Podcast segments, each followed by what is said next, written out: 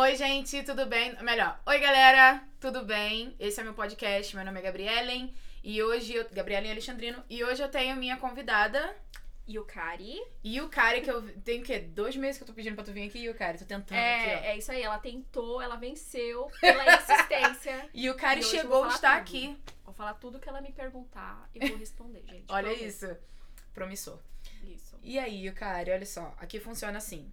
Eu vou te perguntar da onde você veio, Uhum. como você chegou aqui, o que, que você faz, o que você gosta, viagens, namoro, como você vive, o que, que você indica, o que, que você não indica. Mas vamos começar pela primeira pergunta. Certo. De onde você veio no Brasil? Eu sou de Diadema, São Paulo. Ah, Diadema é uma cidade, digamos que do mesmo tamanho, mesmo porte de Seattle. É uma cidade muito perto de São Paulo. Tipo, eu moro a 15 minutos de carro, dirigindo, eu já estou em São Paulo. Tipo, São Paulo que você diz, é tipo, vamos supor. São Paulo a- capital. Sim, tipo. Moro aos arredores, aos arredores de São Paulo capital. Sim, agora foi. Como se fosse o subúrbio, digamos assim. Ah, daqui, sim. né? Uhum. E eu morei a minha vida inteira em Diadema, São Paulo. Morei lá por 23 anos. Até que vim parar aqui. Veio para aqui. Sim. É, deixa eu te perguntar. Você morava com quem no Brasil? Então, é, eu morava com os meus avós. Eu morei com os meus avós dos 15 até os 23 anos. E antes disso, eu sempre morei com a minha mãe, né? Eu fui morar com os meus avós porque, assim, eu amo os meus avós. Eles já não tinham ninguém morando com eles ali. Como é aquela coisa no Brasil, família mora todo mundo perto, então dava na mesma. Só tava mora- morando, dormindo em outro quarto. Porque eu nem Entendi. tinha tempo pra ver ninguém, essa era a verdade. Porque no Brasil minha vida era extremamente corrida. Eu acordava super cedo pra trabalhar. É, dependia de ônibus, né? Porque Transporte o público. transporte público do Brasil, ele, por mais problemático que ele seja, ele funciona. Sim, com Quem certeza. tem carro no Brasil é doido, essa é a verdade. Na minha opinião, se você tem um carro no Brasil, você é doido. Se você mora perto de cidade, cidade grande, que você Olha, tem todo o acesso. Não recomendo. Eu falo pra todo mundo que eu realmente aprendi a dirigir nos Estados Unidos. E nem Sim. sei se eu sei dirigir, porque, né? Você chega a se me jogar lá no Brasil, eu vou fazer tudo errado. Tudo errado. No Hoje em Brasil, dia- certo é você fazer o errado no trânsito. Essa é a verdade. Essa é a verdade também. E Isso. hoje em dia, se eu for pegar um carro que não é automático, um carro manual, Eu não sei. eu não sei se eu consigo dirigir o carro. Eu tenho certeza que eu não sei. Eu não sei sair do lugar, porque. Sair, eu gente, sei que eu sei sair. Aí, mas assim, você vai, man- você vai manter o carro ali, você vai parar no semáforo. Tipo, eu vou deixar o carro morrer. Essa é fato. Eu Carro vou- isso é um fato, eu vou deixar o carro morrer toda hora. É, lá, a cidade que eu morava no Brasil só tinha ladeiras. Tudo bem que Seattle também só tem ladeiras, mas as É, ladeiras do Brasil são ladeira. punks, assim, são ladeiras reais, né? E Estilo São Francisco.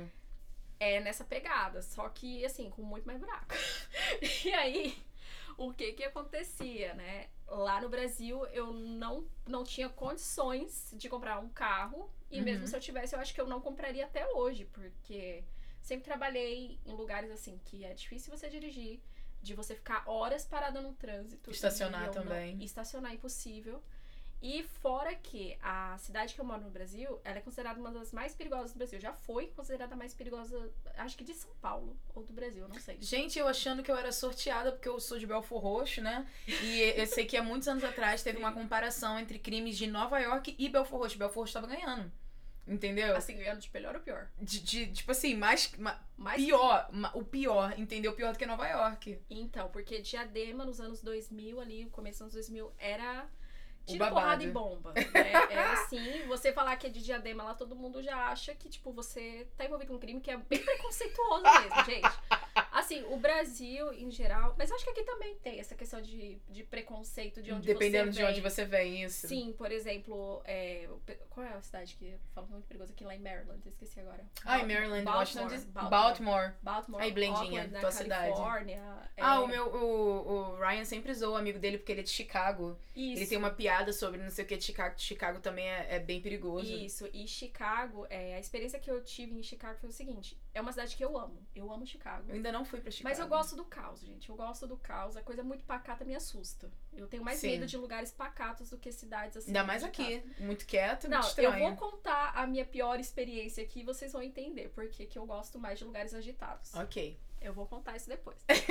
Me lembra? Eu quero, eu quero saber, vou lembrar. Isso. Mas assim, é, em Chicago eu tive uma experiência muito legal, mas lá eu pude ver é, realmente essa questão como é dividido, né? Como Questão é racial que você tá falando? A questão Chicago tem racial muito é isso. muito dividido. É, de a, a gente, assim, eu fui num grupo de quatro amigas, né? E uma amiga negra, eu e duas amigas loiras brancas, mas todas brasileiras. E a gente tava conversando no nosso idioma e tudo mais. E um cara abordou a gente numa estação de trem, né? Trem, metrô, sei lá. E o cara falou assim: de onde vocês são?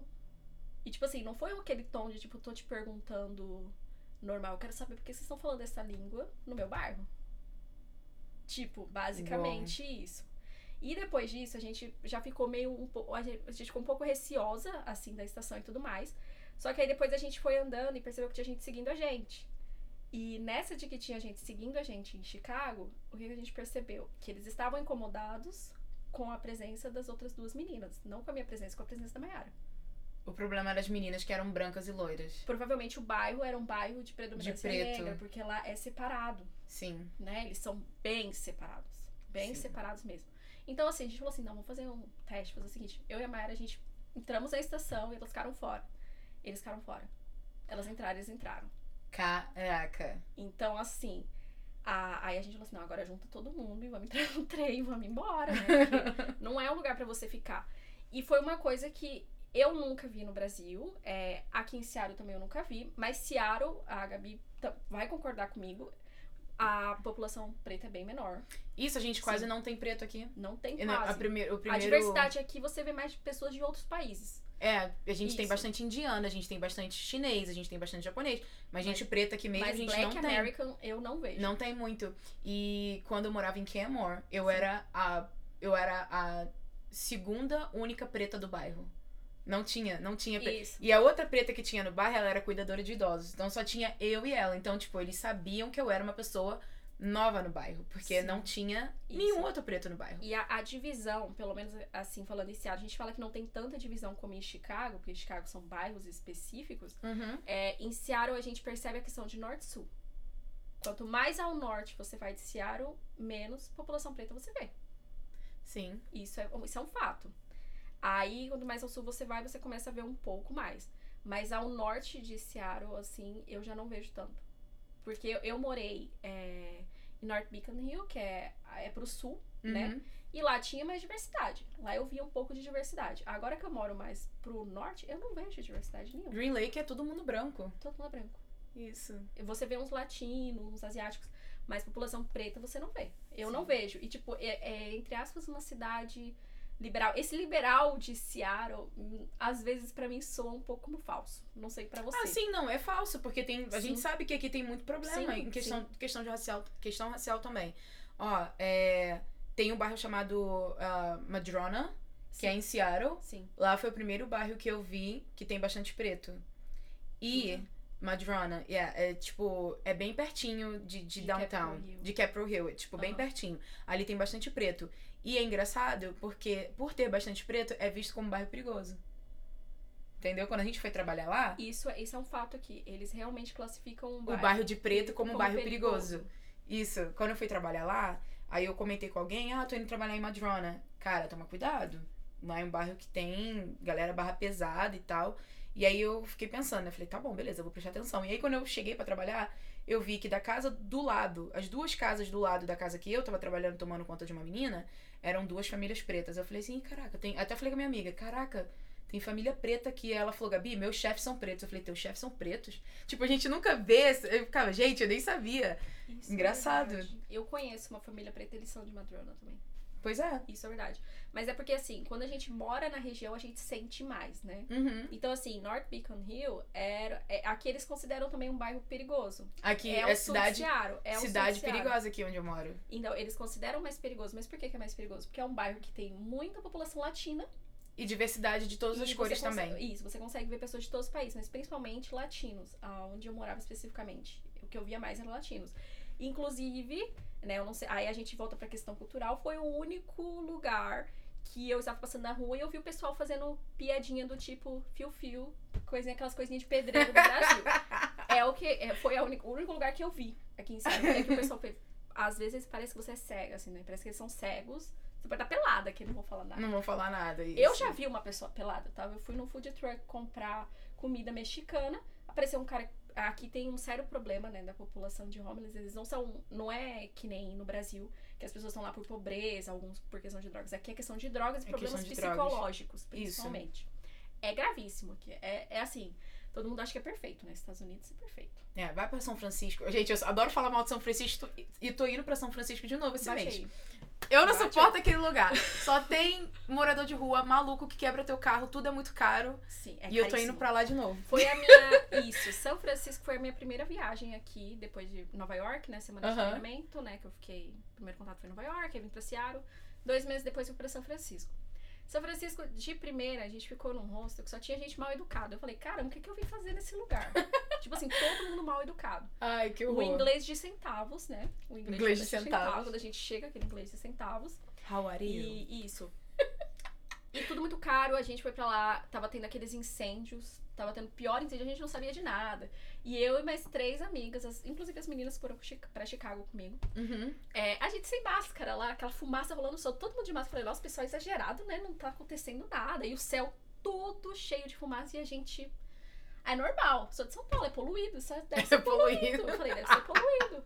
Mas não, era uma fumaça realmente tensa. Esse ano a gente não teve, graças a Deus. Ainda, né? Ainda. Eu espero que a gente não Porque tenha. geralmente é em agosto, né?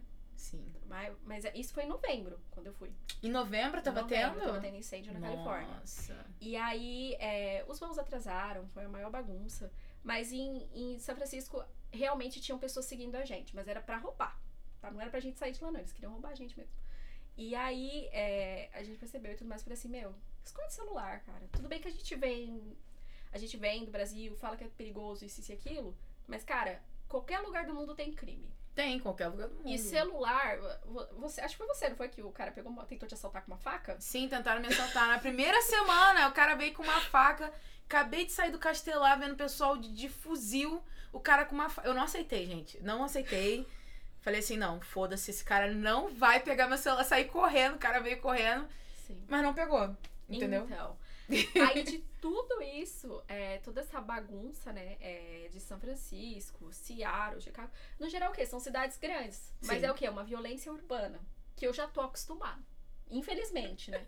Fala assim, ai, Tô eu, acostumada. eu tô acostumada, eu fui assaltada três vezes no Brasil com direito à arma na minha barriga, então assim, eu já tô acostumada com assalto. Infelizmente, não deveria, não deveria, mas infelizmente não vivemos Gente, no que paraíso, sinistro. né? Arma na barriga, olha isso. Exato. E assim, por causa de quê? De celular. E a idiota correu, tá? Com a arma na barriga. porque.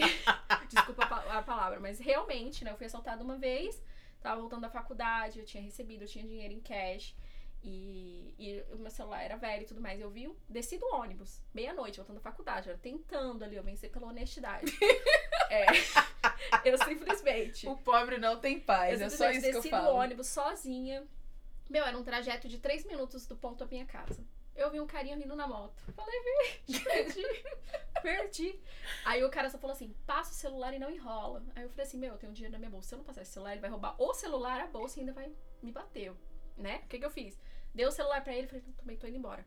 E tipo, fui embora assaltada, fiquei sem celular. Aí passou um tempinho, eu comprei outro celular pra mim, né? Uhum. Aí o que aconteceu? Outro assalto.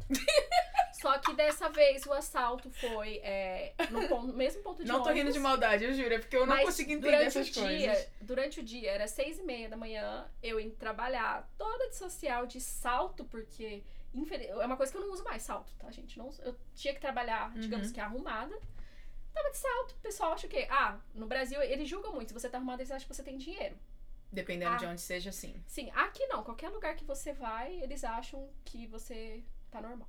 Né? Uhum. Eles não- aqui não julgam tanto a pessoa pelo que Pela ela tá roupa. vestindo. Isso. Né? Não tem como você saber pela roupa. E no Brasil também não, né? Porque dá pra gente enrolar. Mas o pessoal presume isso. Eles simplesmente viram que o ponto tava lotado, todo mundo indo trabalhar às seis e meia da manhã. Só trabalhador, gente, tá acordado às seis e meia da manhã e pegando um ônibus lotado. Passaram dois carinhas na moto. Aí eu vi eles passando assim, meu, um deles tava pendurado, assim. Eu falei, gente, passou a noite usando droga. Ele tava pendurado, assim, de, de do efeito da droga. Uhum. Passaram. Aí eu só vi eles fazendo retorninho no final da rua. Eu falei assim, já era. Falei, vou perder o celular novo, vou perder tudo. E eles vão assaltar todo mundo. E o que que eles fizeram? Eles começaram a assaltar, um desceu, o outro ficou na moto, aí o cara tava armado, os dois estavam drogados mesmo.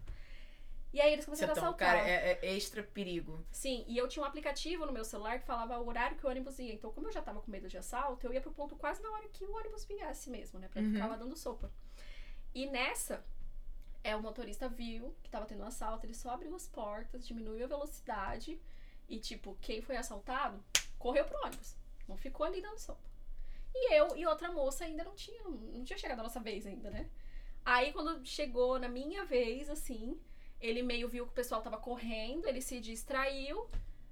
Eu vi, eu falei assim, meu, é é minha chance. Corri. Assim, o meu instinto de sobrevivência falou assim, corre. Corri. Corri, entrei no ônibus com Só eu celular. fico nervoso aqui. Salvei meu celular, mas hoje em dia eu não faria isso jamais. Mas na hora ali, o seu instinto de sobrevivência fala, faz alguma coisa. Você é a segunda vez que tá Tenta. acontecendo. E minha mãe do outro lado da rua, no outro ponto, é, vendo tudo. Caraca. E a minha mãe se escondeu depois disso. Ela conseguiu esconder, né? O pessoal que tava no outro ponto foi mais esperto. Eles tiveram tempo. Aí a minha mãe só me mandando um milhão de mensagens. Você é louca! Você, você ia morrer por causa de um celular. Eu falei, mãe, não foi por causa de um celular. Foi o meu instinto de sobrevivência que mandou eu correr dali. E eu corri. Sim. Mas depois eu fiquei com muito trauma, assim, de, de ponto de ônibus, de celular, aquela coisa. Eu fiquei com trauma. Porque foram coisas que aconteceram no meu bairro. Então, assim, eu não tinha como eu escapar dali, gente. Você morava ali? Eu morava ali. E eu não tinha condições de morar sozinha. Até hoje, eu acho que se eu voltasse, eu não sei se eu teria condições de morar sozinha. Porque, assim, aluguel no Brasil é caro, Sim. né? Então, assim, era complicado. Mas Agora, é agora, eu não costumo falar mal do Brasil em nada, mas eu sei que agora tá tudo muito caro. É, então, eu também não tenho esse hábito, tanto que quando eu fui pro Brasil, né, eu fui visitar minha família, foi a primeira coisa que me chocou, assim. Porque eu falei assim, Questão de preços. tudo caro. E foi uma questão de um ano e meio só, a diferença de tempo. Eu cheguei lá primeiramente o Uber. O Uber que eu peguei do aeroporto pra minha casa tinha aumentado tipo uns 40 reais. Caramba, qu- quanto que você lembra que você pagava Eu antes? pagava, assim, ó, eu lembro quando eu vim pros Estados Unidos, o Uber da minha casa pro aeroporto eu paguei, tipo, acho que 68 reais. Eu achei barato até hoje em dia, comparando. Barato. Qual é o tempo de, de- qual é a distância do aeroporto pra sua casa? Eu acho que é uma hora. Uma hora. Ok. É tipo, eu achei ok, né? Era uma coisa que pagava normal. Quando eu fui visitar minha família, ele já tava, acho que, eu acho que eu paguei 120, eu não tenho certeza. Mas eu sei que eu senti 120. uma diferença muito grande, assim. Eu falei, cara, não dá. E aí no Brasil, é, eu peguei o Uber, o Uber só sabia falar de violência. Eu falei, mano, eu tô chegando no Brasil, 5 e pouco da manhã. E o cara só falando de violência. Não, é que na sua cidade, mês passado, mataram três Ubers. A moça tava dirigindo e cortaram a garganta dela por trás. E eu assim. Moça, eu acabei de chegar, você me falar umas coisas dessas pra mim. Moço, muito obrigada pelas informações que eu não pedi, porque eu acabei de chegar, mas muito obrigada. Exato. E, e o cara, assim, não se controlava. Aí ele, não, não volta pra cá, não, que não sei o quê. Aí, beleza, cheguei em casa, né? Foi aquela alegria, vi minha família e tudo mais, foi muito legal. Mas eu fiquei, eu fiquei, eu, me, eu senti medo. Com uma coisa que eu já tava acostumada. Vivi 23 anos ali e tava com medo. Eu fico pensando nisso, porque eu quero muito com o Rian. Sim. E eu acho que eu vou ficar, tipo, com muito medo. Nem, não por mim, mas Porém. alguém fazer alguma coisa com o Ryan, sabe? Isso dá Sim. muito medo. Nossa senhora. E eu fiquei com muito medo. Então, nessa, ônibus esquece, eu não usei ônibus lá. Eu só usava Uber. Eu gastei uma fortuna com Uber. Praticamente eu só fui pro Brasil pra gastar com médico, porque eu fiz um monte de exames, um monte de coisa lá. Eu indo pro médico também. Nossa, que Isso, saudade. E é a melhor coisa. Sinto, preciso realmente Nossa, de uma que férias saudade. para os médicos. E aí, chegando lá, né, toda aquela coisa foi muito legal, curti tudo, mas realmente os preços das coisas me deixaram assim, tipo, Isso foi quando? 2019. Eu também fui pro Brasil em 2019. Sim. Mas em 2019 eu não reparei tanto as coisas assim, do jeito que estavam, do jeito que estão agora. Agora é ridículo. É ridículo, assim, eu vi vezes. o preço da cenoura. Eu fiquei, gente, o que que tá acontecendo? Carne, assim. Carne sempre foi caro. É assim, eu falar. cresci, eu cresci numa casa que todo mundo come muita carne. Desculpa os veganos, tá, gente? Mas a minha família. Desculpa os veganos. Mas a minha família come muita carne. Então, assim, eu cresci com aquela família que tinha muita carne. Sim. Hoje em dia, minha mãe falou assim: cara, a gente faz escolhas, né? Tipo, a carne não é todo dia que vai rolar uma carne. Come mais frangos, viramos americanos, né? Que americano come mais frango. também. Frango. Aqui não tem tanta carne, as carnes não são boas, do meu ponto de vista. Sim, eu compro tudo em mercado latino, não compro carne em Sim, mercado. as carnes não são boas e caras. Uhum. Então, assim, é uma coisa cultural que são meio que escolhas, né? E o Brasil tá nessa de escolhas agora. Tipo, uma coisa que antes era até. Era caro, mas ainda o pessoal gostava, achava que valia a pena pagar. Hoje em dia já não sei. Tem que pensar e botar na balança. Isso, a gente E na bota carteira. balança. É. Mas aí, voltando aos Estados Unidos. Vou- não, calma aí, vamos lá. O que, que você fazia no Brasil? No Brasil, eu. Que você trabalhava, Isso. saía cedo. Então, no Brasil eu, eu fiz de tudo, assim, digamos, né? O meu primeiro trabalho, eu trabalhei no banco. Trabalhei na Caixa Econômica Federal, era estagiária. Trabalhava só com gente bem louca, assim mesmo, do tipo de ficar pelado na porta do banco. Caralho. E, tipo, o pessoal, ai, o cara resolve. Eu falei, gente, eu não sou gerente de banco, não sou nada, eu só sou uma estagiária, o que, que eu vou resolver? E tudo sobrava pra mim, mas foi uma experiência legal. vida do Eu estagiário. Eu, gostava de trabalhar na caixa, porque assim, e a gente todo tipo, né? E o pessoal Uhum. puto ali, porque puto porque eu passei nessa porta, agora que eu saí pra fumar, eu voltei, eu não entro mais, eu sou um bandido, o que que aconteceu? E, tipo, você tem que lidar com aquele surto de gente ali. Eu tinha o quê? 16 anos? 16, 17, eu não lembro. Beleza. Trabalhei nessas coisas. Aí, depois disso, o que que eu fui fazer? Aí eu fui trabalhar num correspondente bancário também, mas eu não gostei, saí rapidinho. Aí, depois do correspondente bancário, eu fui trabalhar como jovem aprendiz numa empresa, que eu fiquei nessa empresa três anos. E aí eu fui efetivada, trabalhava com finanças, era uma empresa de preservativos. Era muito legal o meu trabalho e tudo mais. Aí eu consegui uma bolsa de estudos, aí eu fiz a faculdade. Qual O que, que você se formou? Eu me formei em administração com ênfase em comércio exterior. Maneiro. E aí, é, assim, aí durante a faculdade eu falei, não, eu quero ver todas as áreas possíveis pra eu decidir o que eu quero seguir na minha carreira. Uhum. Foi pior, foi a pior escolha que eu fiz. Porque eu cheguei à conclusão que eu não queria fazer nada. Eu queria ser herdeira, né? Mas assim, eu terminei a faculdade em Uhum. 2018, terminei em junho.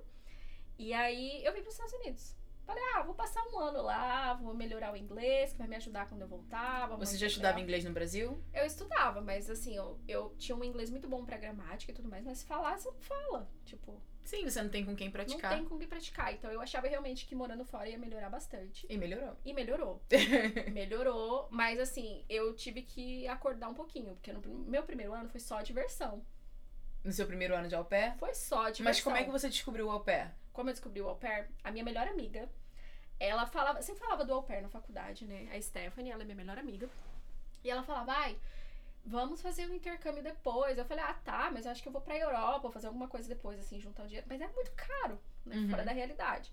Aí eu falei, gente, será que eu sou boa em cuidando de criança? Eu falei, fiquei nessas ideias, mas aí no final, como eu falei, eu já tava confusa sobre o que eu queria fazer da minha vida ou não, depois do final da faculdade. Aí, em meados de março, eu tava fazendo TCC e decidi começar o, o programa de au pair. Aí a minha amiga decidiu ir pela, pela APIA, né, que é Au Pair in America, e eu pela Cultural Care. Uhum. o meu foi muito mais rápido. Do que a processo. Ápia? Sim, o processo dela, ela começou primeiro e terminou por último. Eu, assim, foi muito rápido.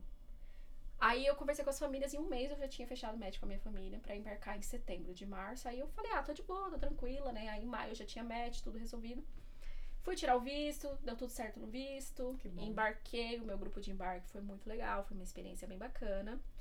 E, e nesse processo todo, eu conversei com muitas famílias, assim, né?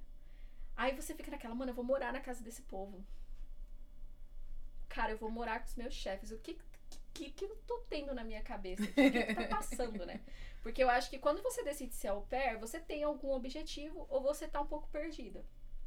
São, são essas duas coisas. Sim, eu estava os dois. Eu, Eu acho que eu só tava perdida mesmo, agora parando pra pensar no que você falou. Eu tava naquele objetivo de melhorar o meu inglês, né? Porque eu falava assim, ah, Ah, isso aí eu também tinha. Isso, aí eu falava assim, é uma coisa que vai me ajudar pra vida, não é só pro trabalho, é pra vida, Uhum. né? E aí eu falei assim, eu não tenho condições de pagar o intercâmbio tão caro, então eu vou ter que trabalhar anos pra poder fazer isso, pra ficar um mês fora. Aí eu analisei, eu falei assim, acho que eu preciso de mais tempo, né? Aí, o que, que eu fiz? Eu paguei, né? Fiz o processo lá da Cultural Care, foi muito de boa. Vim ser au pair, aí do nada apareceu a família de Seattle, né? No meu perfil. Aí apareceu primeiro lá Washington, né? Porque eles colocam um estado, eles não colocam a Isso. cidade. Aí eu, ah, deve ser Washington DC, né? Tranquilo. Você sabia que, que Seattle ficava em Washington? Você sabia desse Washington Não, aqui? eu sempre assisti Grey's Anatomy e tudo mais. E você assim. achava que era Washington DC? Não, eu nem sabia que era Washington, você sabia Que eles falavam Eu que era achava Seattle. que Seattle era tipo perto de Chicago, umas coisas assim. Eu achava que era mais pro meio dos Estados Unidos. Eu East ficava só Coast. pensando, eu falei, gente, eu não sabia que Seattle ficava perto de- da Casa Branca. Eu não, eu não, eu não conhecia esse Washington aqui. Pra mim Sim, só existia. Washington DC. E eu também. E eu acho que quase todo mundo, quando eu falo é, Washington, as pessoas se localizam por Washington DC. E não é, gente. Tem nada a ver. É, a gente Um é East Coast, Washington. o outro é West Coast e pro norte ainda, tá? É, tipo, totalmente diferente. Ela é muito boa na geografia. Eu amo isso. isso. E, a, e se você quer, quer comparar, digamos que Washington DC fica no Rio de Janeiro Uhum. e, e Seattle fica na Amazônia. Assim, lá no É. estado de Amazonas. É o Amazonas, o estado lá. É a diferença, entendeu? Tipo, não tem nada a ver com nada. Sim. Mas a- em comparação, eu acho que é o que mais se aproxima, assim, se você for comparar. Eu, eu sigo a sua comparação. É isso. E aí, beleza, né? Eu falei assim, aí eu entrei no perfil, comecei a ler, aí Uhum. a carta da minha Host Family foi muito boa. Aí ela falando que já tinha visitado o Brasil em 2016, que Ai, eles que tinham ido pro Rio legal. de Janeiro, que tinham adorado o Rio de Janeiro. Que dos países que eles visitaram, o, o país que eles mais gostaram foi o Brasil e a África do Sul. E, e aí ela falou que, né, que tava conversando, que era a primeira filha e tudo mais, e que seria interessante ter alguém de uma cultura diferente pra eles. E que eles tinham gostado realmente da cultura brasileira. Legal. Beleza, eu falei assim, ah, legal, já conhecem o meu país, então isso já vai ser uma coisa legal. Achei que eles estão abertos a conversar, porque muitas famílias que eu conversei, assim, eu não... Não gostei, gostou. Eu não gostei real. Da carta eu já achava eles estranhos, mas conversamos, né? Uhum. Aí com a minha Hot Family a gente teve um Skype super legal de uma hora com o inglês de centavos, né? E, e deu tudo certo. Aí troquei um. eu- gente, uma coisa que eu falo bastante: conversa. Entendeu? Conversa. E pergunta, não tenha medo de perguntar. Eu perguntei até se eles tomavam banho todos os dias. Eu perguntei isso. Eu acho que eu perguntei, eu acho que eu foquei muito mais nas perguntas. Eu perguntei se se teria problema eu tomar banho todos os dias, porque eu sei que tem família que reclama Sim. que o au muitas. pair tá tomando muito banho. Tipo, a pessoa tomou dois banhos no dia, vocês estão tomando muito banho. E brasileiro toma banho. É o povo mais Isso. limpo que existe, gente. Isso é fato.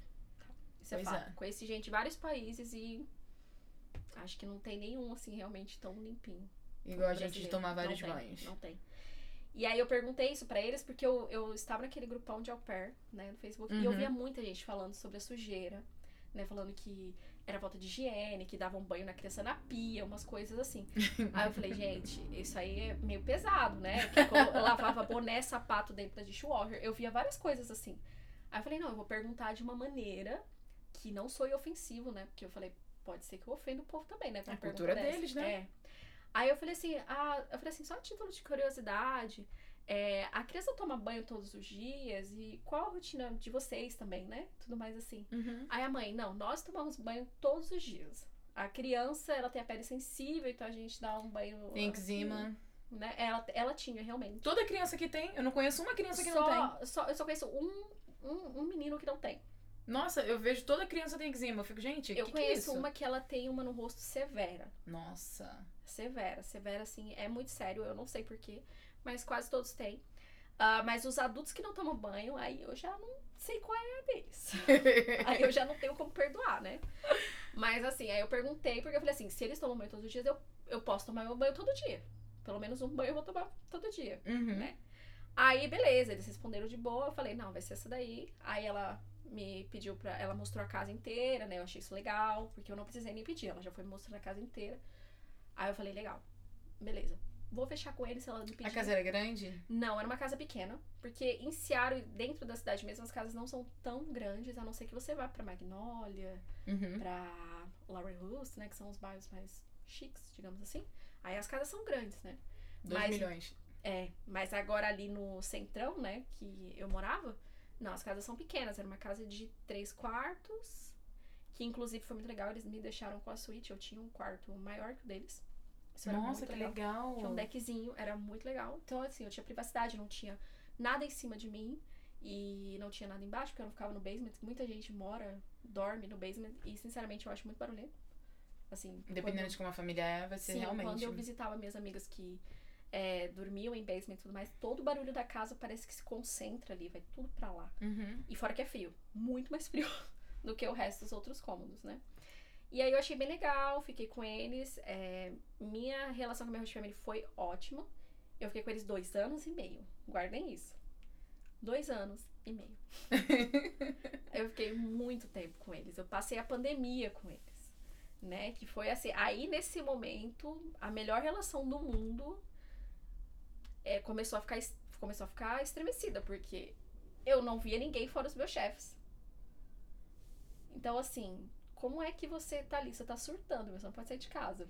Cara, eu lembro que eu te chamei pra alguma coisa e você falou assim, Gabi, não posso porque a avó da família tá vindo pra cá Isso. e eles não querem que eu tenha contato com ninguém porque a avó tá vindo. Exato. Eu lembro disso. Então, assim, foi. Eles eram pessoas ótimas, mas é aquilo. É primeiro, primeiro eles, a casa deles. Então, Uhum. assim, você tá na casa dos outros, você vai dançar conforme a música. Sim. E eu ficava naquela, meu, o que que eu tô fazendo? O que que eu tô fazendo aqui? A minha família tá lá, os meus avós pegaram Covid, né? Na época e não tinha vacina, e eu fiquei muito preocupada. Fiquei muito preocupada. Mas no fim, graças a Deus, todo mundo sobreviveu, né? Ótimo. E foi ótimo. Terminei minha experiência com eles. Somos amigos até hoje, né? Assim, por mais problemas que tivéssemos, a gente sempre conversou. Eu sou muito direta, e eles também eram. Então, assim, a gente conversava, resolvia ali e não ficava. Eu não ficava guardando pra mim. Não tinha ressentimento. Não tinha esse ressentimento. Porque uma coisa que eu vejo muito é quando você vai guardando, vai ficando pior. né? Sim, com certeza. E, cara, você tá convivendo com eles. Você, você, além de trabalhar lá, você mora. Então, você tá 24 horas no mesmo ambiente que aquele povo. Sim. Não tem como você simplesmente, ah, deu meu horário, vou desligar meu computador, vou embora. Não é assim. Você pode se enfiar no seu quarto, como muitas au pairs fazem. Né? Deu horário off, se enfia no quarto e vive ali eternamente. Sim. Mas, assim, é uma tortura. E teve uma fase que eu estava fazendo isso, de simplesmente ir pro meu quarto, que eu não tinha mais paciência pra socializar. Mas, no geral, eu, digamos assim, eu falo pra todo mundo que eu fui pair que eu tive sorte. Eu tive sorte, porque tem gente que não tem sorte, meu. Com dois dias de au pair já quer ir embora, porque percebe que entrou numa furada do caramba. Sim. Muitas. Mas, no geral, a maioria que eu conheci teve uma experiência legal. Que bom. É porque a gente, a gente fica sabendo, geralmente, dos casos ruins. Ah, os casos ruins a gente sempre fica A sabendo. gente sempre fica sabendo. Os casos bons, a pessoa fica quieta ali na dela, não tem nada pra fazer. É Então, porque acho que é melhor quando você tá tendo sorte, é melhor você nem falar. Porque quem. exato. Porque é tanta gente com azar nesse programa que fica até com raiva com quem deu sorte. Exato. Então, assim, às vezes eu ficava quieta quando eu vi o pessoal falando, eu falava assim, meu, eu vou falar o quê? Ficar quieta, né? Ficar quieta porque a pessoa tá ali passando por um momento bem difícil. E eu não tô, não vou ficar ajudando, né? Se eu ficar falando, ai, que isso, isso e aquilo. Uhum. Ah, é que eu vou provar aí com a minha host family, mas eu não vou trabalhar eles, ainda deixar eu levar minha amiga. Nossa, eu lembro disso que você me contou. Eu falei, cara, isso aí, Entendeu? top da balada. top da balada, minha russa me levava pros lugares, e assim, tipo, eu tive muita sorte. Falei, nossa, tô realizando um sonho. Nunca pensei que eu ia pro Havaí, e muito mais pagar nada, né? Então, Arrasou, porque pra Havaí mim é era caríssimo. ótimo. E, e foi uma experiência bem bacana. E a minha host family não, não ficava pedindo pra eu viajar com eles direto. Sabe? Porque eles sabiam que eu não gostava, né, gente? Quem.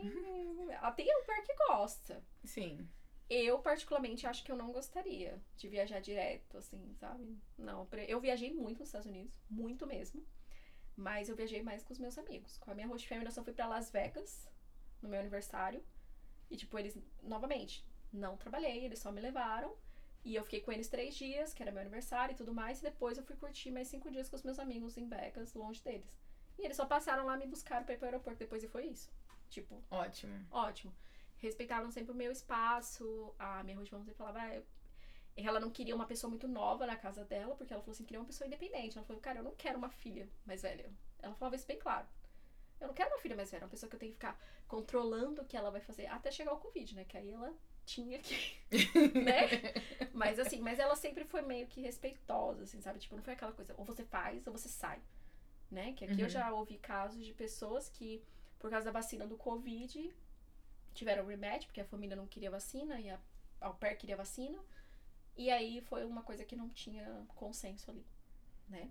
Eu, eu nunca iria aceitar. É porque também a gente não sabe, né? A gente, ninguém tava esperando a pandemia, isso foi um fato. Mas eu acho. Uma coisa que eu perguntei é: vocês tomam vacina? Eu acho que eu perguntei: Isso vocês eu tomam perguntei, vacina? isso eu perguntei porque eu já sabia que nos Estados Unidos tem um movimento muito grande. Anti-vax. Tem muito, mas assim, muito. Sim. Tanto que tá voltando, né? Tá Até a varíola do macaco voltou agora, né? Tipo, Eu não aceitaria de jeito nenhum trabalhar pra ninguém Isso, é que uma não aceita que vacina. Eu também não aceitaria. Ah, mas muita gente não pergunta, foi aquilo que eu falei. É importante você perguntar. Pergunta tudo. Sim. Perguntar não ofende? Às vezes ofende. Mas você vai morar com aquela pessoa. Coloca isso na tua cabeça. Você vai morar com aquela pessoa. A, aquela, aquela coisinha que você deixou de perguntar vai ser um problemão lá na frente. Uma coisa pequena vai ficar grande. Vai ficar grande tudo porque você não perguntou. Porque Sim. você ficou com vergonha. Então, assim, cara, se eles não gostarem, eles te dispensam, você vai pra outra. Sim. É isso, entendeu? Mas você pode evitar a fadiga de várias formas. Ahn, aí, O que, eu, eu falei que eu ia falar uma coisa de violência, eu acho, aqui nos Estados Unidos. Sim, que você prefere, tipo, o caos do que uma cidade mais pacata. Sim. Porque é, eu fiz uma road trip pra Montana, que é um estado bem próximo aqui de Uhum. Washington, que é lindo. É muito lindo. É lindo. Minha, minha ex-chefe é de lá. Qu- quantas horas é daqui pra Montana? Ah, pra cidade que eu, que eu dirigi, foram oito horas. Oito horas. Uh. Oito horas, assim, é, direto. Mas, assim, é, é porque a gente foi pra um parque nacional que se chama Glacier. Uhum. E depois pro Yellowstone e Grand Teton. Isso. Em quantos dias vocês fizeram essa viagem? Tô Uma perguntando porque eu tô semana. querendo fazer. Uma semana. Uma semana? Uma semana é válido, então. Uma semana, só que eu fui só eu e uma amiga minha, e revezando a direção. Inclusive, voltamos a, a parte que a minha família é boa. Fizemos com o carro deles, tá?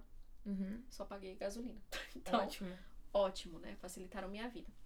E essa viagem tava tudo indo bem, tudo indo muito bem, até que chegamos em West Yellowstone, que é uma cidade em Montana. Ok. A cidade é muito racista. Muito racista. Do tipo de todo lugar que você olha. Agora entramos na questão política, que se você apoia, o problema é seu, tá? não tenho nada a ver, mas eu não sou eu gosto que obrigada. ela nem pergunta. O problema é seu. O Vamos problema, lá. O problema é seu. Se você não gosta, eu também não gosto. Eu já imagino que você vai falar. A cidade era cheia de trampistas. cheio de trampistas. E detalhe, eles odeiam latinos, pretos e tudo mais. Só que o que, que eles fazem? Lá não tem restaurante, tinha restaurante mexicano, tá? Começa por aí. É porque eles não têm comida. Assim, eu novamente aquele negócio. Eu fui com uma amiga minha que é branca, loira. Ela de boca fechada, Ela é americana. ela é americana. Ela abriu a boca. Ops. O que que aconteceu? Todo lugar que eu ia, eu parava no trânsito, o pessoal olhava pra mim torto. Eu tô chocada. Porque eu tenho traços latinos, no- obviamente. Então, nessa, eles olhavam pra mim torto. Era um pessoal muito. Assim, eu ia comprar as coisas, ninguém falava bom dia, nem nada pra mim. Pra minha amiga falavam. Ela abria a boca, eles já mudavam a postura com ela. Que louco. Então, assim, é, é aquela coisa. Eu não sei vocês, mas é um, é, é um sentimento ruim. Porque eu não me sentia segura naquele ambiente. Claro. Eu falava assim, gente, pode ser uma pessoa que me odeie profundamente, faça coisas horríveis comigo nesse lugar. Aí, é, o que mais que aconteceu? A gente foi pra uma cidade chamada, acho que, ai, Virginia City. Que aí eu, eu, eu não sei se é em Montana. É em Montana também. É uma cidade meio velho oeste, meio abandonada. Sei que, gente, eu vi coisas sobrenaturais ali. Eu não sei se é porque eu tava com medo. Eu comecei a ver tudo sobrenatural ali. Eu, eu tive um pesadelo, assim. de, tipo, Cruzes. e, e depois disso tudo, eu contei esse pesadelo pra minha amiga. A minha amiga falou: Cara, quando a gente chegou, tinha uma senhora sim aqui esperando a gente. Eu falei: Amiga, não tinha ninguém quando a gente chegou aqui. A gente ficou num Airbnb que tinha tipo uma casinha. A entrada era tipo uma salinha de chá, assim, sabe? Bem estranha. Uma Me cadeira de manda o link porque é pra eu não pegar esse lugar pra ficar. Porque... Eu tive um pesadelo. E nesse pesadelo, Nossa. Gabi do céu. As Olha aí, eu pessoas. da minha casa já. Ah, vai acontecer nada. Vai acontecer nada, acabou. Vai. Aí o que que aconteceu? Eu dormi e nesse pesadelo apareceu uma menina falando: Olha, eu preciso te contar, acorda, que eu preciso te mostrar o que aconteceu nessa casa. Deus que me livre. Que E aí eu falava: Toda me tremendo. Tá bom. Aí ela, mas você tem que assistir lá de fora. Aí eu saía da casa e ficava vendo tudo pela janela do quarto. Jesus. Stranger Things, olha isso. isso. Mais ou menos isso. E aí, basicamente, é, essa menina, ela era mais velha, ela tinha uns 18 anos, eu acho, e ela tinha um irmão mais novo, eles tinham uma relação incestuosa. Ó, ó, olha as ideias. Relação incestuosa. E nessa relação, ela decidiu que ela ia embora de lá, porque ela ia fazer faculdade, alguma coisa assim. E ele não aceitou, eles tiveram uma briga. Que que acabou? Eles se mataram ali, né? Basicamente brigando ali, uma briga corporal. Os dois morreram. E aí aparecia a velha. Dentro da casa. Dentro da casa, o quarto que a gente tava hospedado. E aí aparecia Puta a velha no final, assim, me mostrando tudo. E aí a menina só falava assim pra mim: é, Você não pode ficar aqui mais de uma noite. Então você vai embora. Porque todo mundo que fica aqui não sai. Viado, eu já levantava. E aí Deus eu- me O livre. que que aconteceu? Eu acordei naquela ansiedade, né? Tipo, de madrugada. Ai, eu, gente, o que eu tô fazendo aqui? Que lugar horrível, eu quero ir embora desse lugar. e a, Gente e a minha amiga dormindo. Aí eu, gente, a gente tem que acordar cedo pra dirigir. O que que eu faço? Eu acordo ela, a gente vai embora. O que que eu faço? Eu fiquei naquela. Eu não dormi, não preguei meus olhos. Até acordar. Porra, eu ia ficar com medo de dormir e eu ia ficar com medo de ficar acordada. Os dois. Eu fiquei assim o tempo inteiro. Tipo eu ficava, ai meu Deus. E tipo, a minha amiga dormindo, no maior sono profundo lá. Aí eu, gente, que que tá acontecendo? E vocês tinham só uma noite ou mais de uma noite? Só uma ficar? noite. Porque Graças foi a só uma Deus. cidade que a gente parou pra dormir mesmo, assim, né? E aí até, eu até culpei ela. Eu falei assim, olha, todas as reservas que eu fiz deram certo. As que você fez deu errado. Gente do céu. Porque, assim, a gente foi inventar de acampado, tudo errado no acampamento, a barraca não ficava em pé. Aí eu, eu me Eita. estressei, peguei uma tesoura, saí cortando o colchão, porque o colchão novinho tava com furo. Aí eu peguei uma tesoura, fui cortar o colchão todo com raiva, cortei meu dedo, nem percebi que eu tinha cortado meu dedo profundamente. Aí foi sangue pra todo lado, foi horrível, Puta gente, foi horrível. Aí eu sujei o carro da minha host family todinho de sangue. Ih, caceta. Mas eu consegui, a gente conseguiu limpar. Destruiu tudo. No fim, o que a gente fez? Pagou mó caro pra ficar num hotel de beira de estrada, porque não tinha como a gente dormir ali. Aham. Porque tudo errado. A barraca não ficava em pé, o colchão novo furado. A gente falou, aí eu falei, vamos embora, eu não quero ficar nesse lugar. À noite, não tinha luz, porque era um camp. Joguei tudo dentro do carro e falei, vamos embora. Nossa. E tipo, deu tudo errado. Mas assim, a viagem no Início geral... de um sonho. Deu é, tudo errado. Deu tudo errado. Mas assim, recomendo a viagem? Recomendo. Sim. Recomendo que você evite o West Yellowstone, aquela cidade eu não gostei dela, real. E Mas foi você chegar no, no Yellowstone, você precisa passar por aquela cidade? Então, na época que nós fomos foi em 2020. Era Uhum. pandemia. Então, uma das estradas. Tava é, fechada? Ela tava fechada porque tinham tribos indígenas. E eles não têm vacinas e tudo mais, assim. Isso, Então, os indígenas eles. fecharam vários lugares. Isso, eu lembro Isso, disso. Em. Forks você não conseguia fazer nada. Isso, porque eles queriam proteger que o vírus não chegasse até eles, né? Sim. Porque eles têm uma imunidade muito mais baixa do que o resto da população. Eles não estão tão expostos a vírus e tudo mais. Uhum. Então a gente teve que ir pro We- West Yellowstone, que é a entrada oeste do Yellowstone. Mas eu acho que tem a South, que é que você vai por Utah, eu acho. Não tenho certeza. Ah, eu só sei que a gente passou pro Wyoming. Nossa, vocês fizeram a Idaho. viagem. Isso, a gente passou pro Idaho. Montana parece que não acabava, gente. Que estado grande. Todo lugar que a gente falava, a gente já chegou em Idaho? Não, ainda tá em Montana. Tá bom, a gente já chegou em Washington? Não. E aí, assim, quando a gente chegou na divisa de pra voltar de Idaho pra Washington, eu só falei assim, vamos dirigir direto, direto pra Seattle. Eu falei assim, não vamos parar mais em lugar nenhum. Porque eu não aguentava mais. É, tipo, muito tempo dentro do carro. Sim. É uma viagem cansativa. Mas também a gente quis fazer os três parques nacionais, né? Uhum. Em duas pessoas, o caminho. Eu acho que agora, com as outras entradas abertas, talvez tenham rotas mais rápidas, eu não sei. É porque eu tá engraçado, eu tava vendo hoje, daqui pra Yellowstone, tá dando 12 horas. É pouco. Sim. Porque quando a gente foi, eu acho que tava dando muito mais. Tanto que a gente Porque eu queria fazer um final de semana, sabe? Eu queria pegar um final de semana, sair, tipo, na sexta dirigindo e voltar no domingo. Não, não dá. Não. Só o Yellowstone, acho que a gente demorou uns três dias pra fazer. Ele é gigantesco. Nossa. E não tem sinal de GPS, assim, é, é, é bem... Você conseguiu ver algum urso?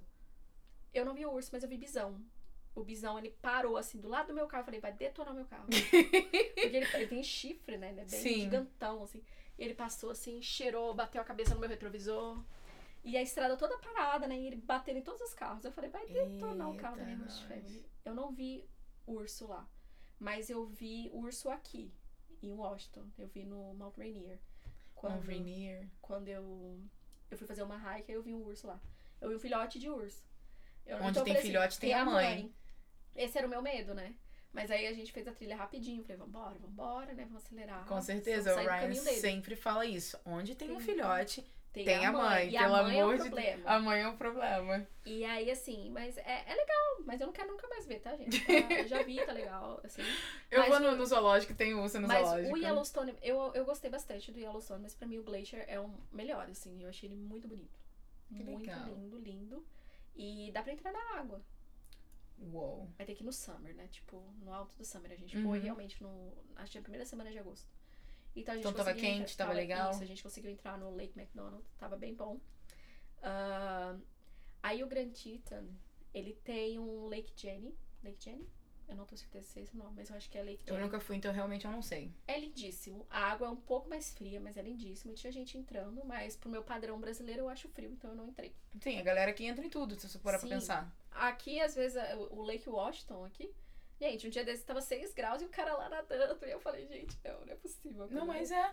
Eu fui pro Diablo Lake e a água foi no summer, foi no E é verão, é. gente. Cara, tava. Era, parecia que eu tava entrando, tipo, numa banheira de gelo. Sim. E a galera nadando. Eu não conseguia passar disso aqui. Que, cara, minha perna. Eu falo, gente, eu não tô sentindo minha perna. Eu só consegui molhar meus pés no Diablo Lake. E É, eu só consegui molhar aqui e acabou. É lindo, né? E isso é uma das coisas que eu gosto em Washington. É lindo, né? É lindo. É lindo. É, é- tem muita gente louca, tem muita gente louca. Chove pra caralho. Desculpa o palavrão, gente. Chove. Chove demais. Chove muito. Hoje, inclusive, está chovendo. Cara, E assim, maio do ano passado eu já tava indo pro lago. sim. Porra, esse ano eu não consegui ir ainda. Eu acho que esse de longe Ir tá ainda. sendo o pior spring nesses quatro anos que eu tô aqui. 2019. Não, 2020 também foi um pouquinho assim. Mas eu acho que é porque 2020 a gente tava em quarentena, ficava mais em casa, então a gente não sentia tanto. Agora que a gente tá Sim. saindo mais, a gente sente mais. E a falta de sol, eu fui pra, pra Miami? Não, fui pra Orlando mês passado. Eu fui pra Universal finalmente, né? Porque foi uma viagem que todo mundo faz, foi a última viagem que eu fui fazer, gente, porque eu fiz outras no meio do caminho. Eu senti realmente a diferença.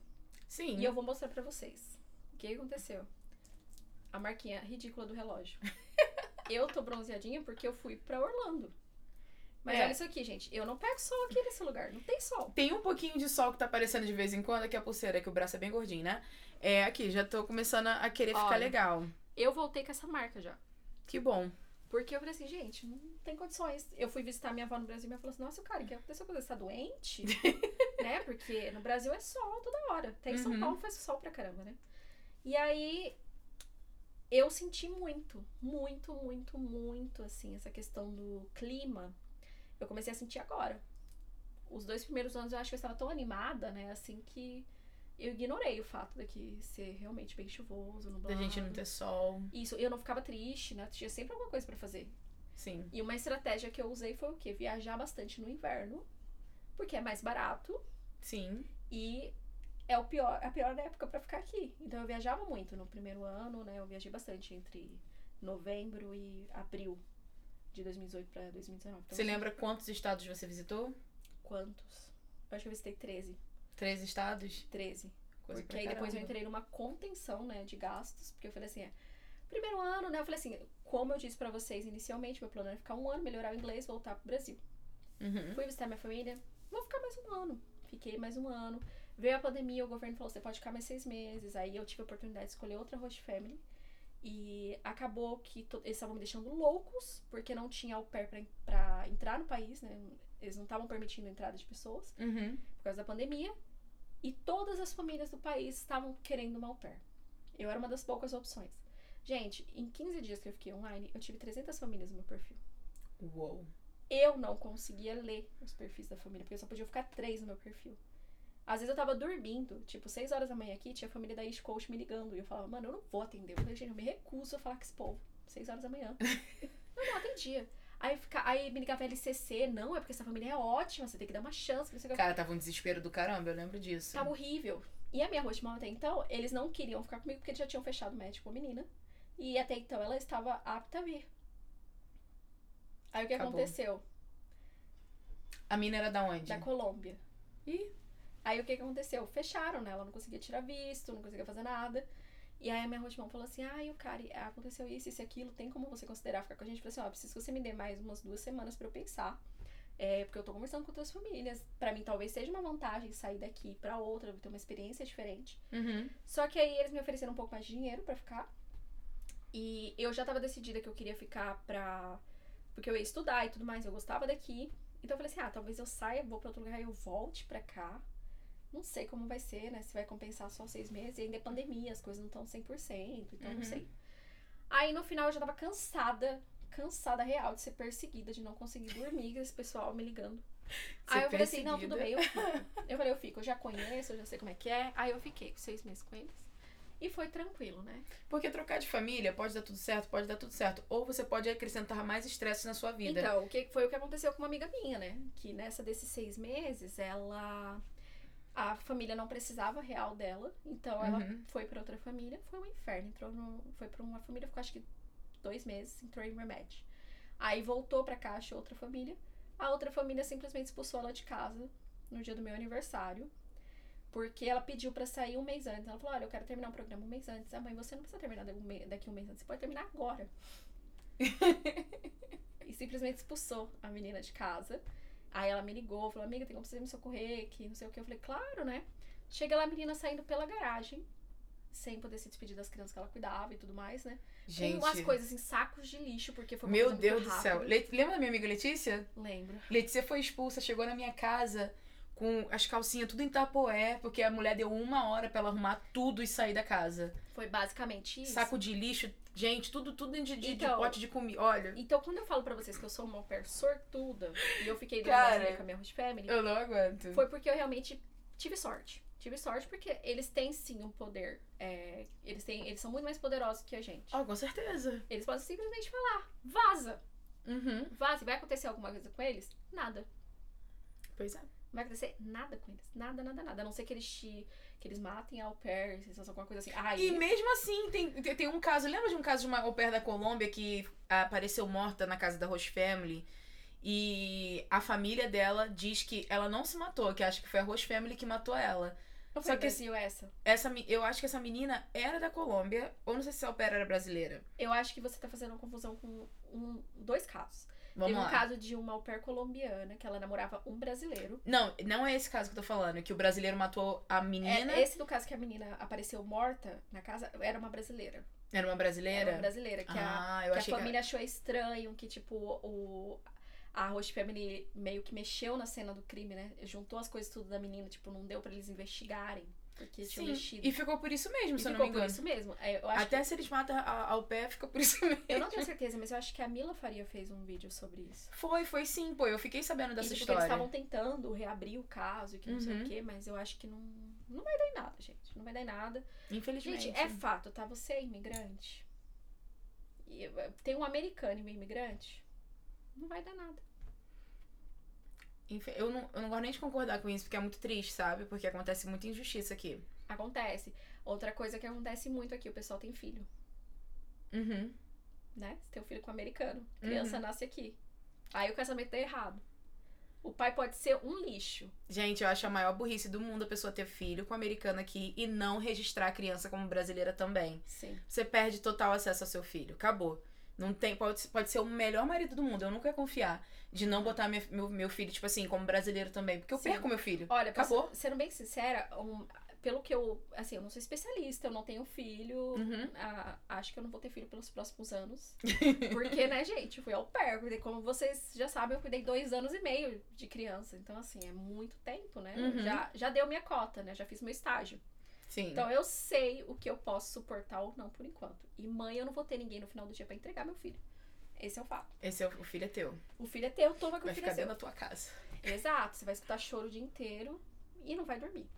E eu gosto de dormir, como eu disse pra vocês. Eu fiquei de saco cheio do pessoal me ligando 6 horas da manhã pra. Porra, mas 6 horas da manhã também, né? Vamos ter uma noção, vamos fazer o, o fuso horário, vamos olhar, né? tipo, Pelo o de pessoal Deus. muito tapado. E eu falando, eu não vou atender, eu não atendi. Teve uma que eu atendi, eu falei assim: olha, são 6 horas da manhã, eu preciso dormir. Tipo. E, ela, e mesmo sendo grossa com ela, continuou me enchendo o saco. tipo. Porque eu acho que estavam desesperados mesmo por au pair, mas Sim. não interessa, era o meu sono, eu trabalhava. Não é pra- business. era, era toda essa confusão, eu continuando trabalhando como au pair. Uhum. Eu não tinha break.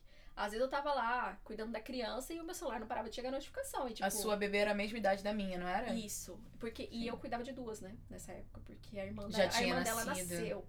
A irmã dela nasceu um mês antes da pandemia. Qual a idade da, da irmã agora? Dois anos. Uma tem dois, a outra tem quatro. É a, me- é a mesma coisa, minha família fez a mesma coisa, só que a minha, a minha é tão louca, no caso, não louca, né? A minha host mama ela é muito controladora. Ou seja, ela fez aquele. aquela gravidez de IV. É Hum. IV que a gente fala? Ah, in vitro. Isso. Aham. Então, ela escolheu o sexo dos bebês. Então, veio a minha menina, que ela escolheu primeiro. Minha Uhum. menina fez 4 anos agora em maio. E a minha menina é do dia 29 de maio. E aí, ela fez toda a conta pra engravidar do menino.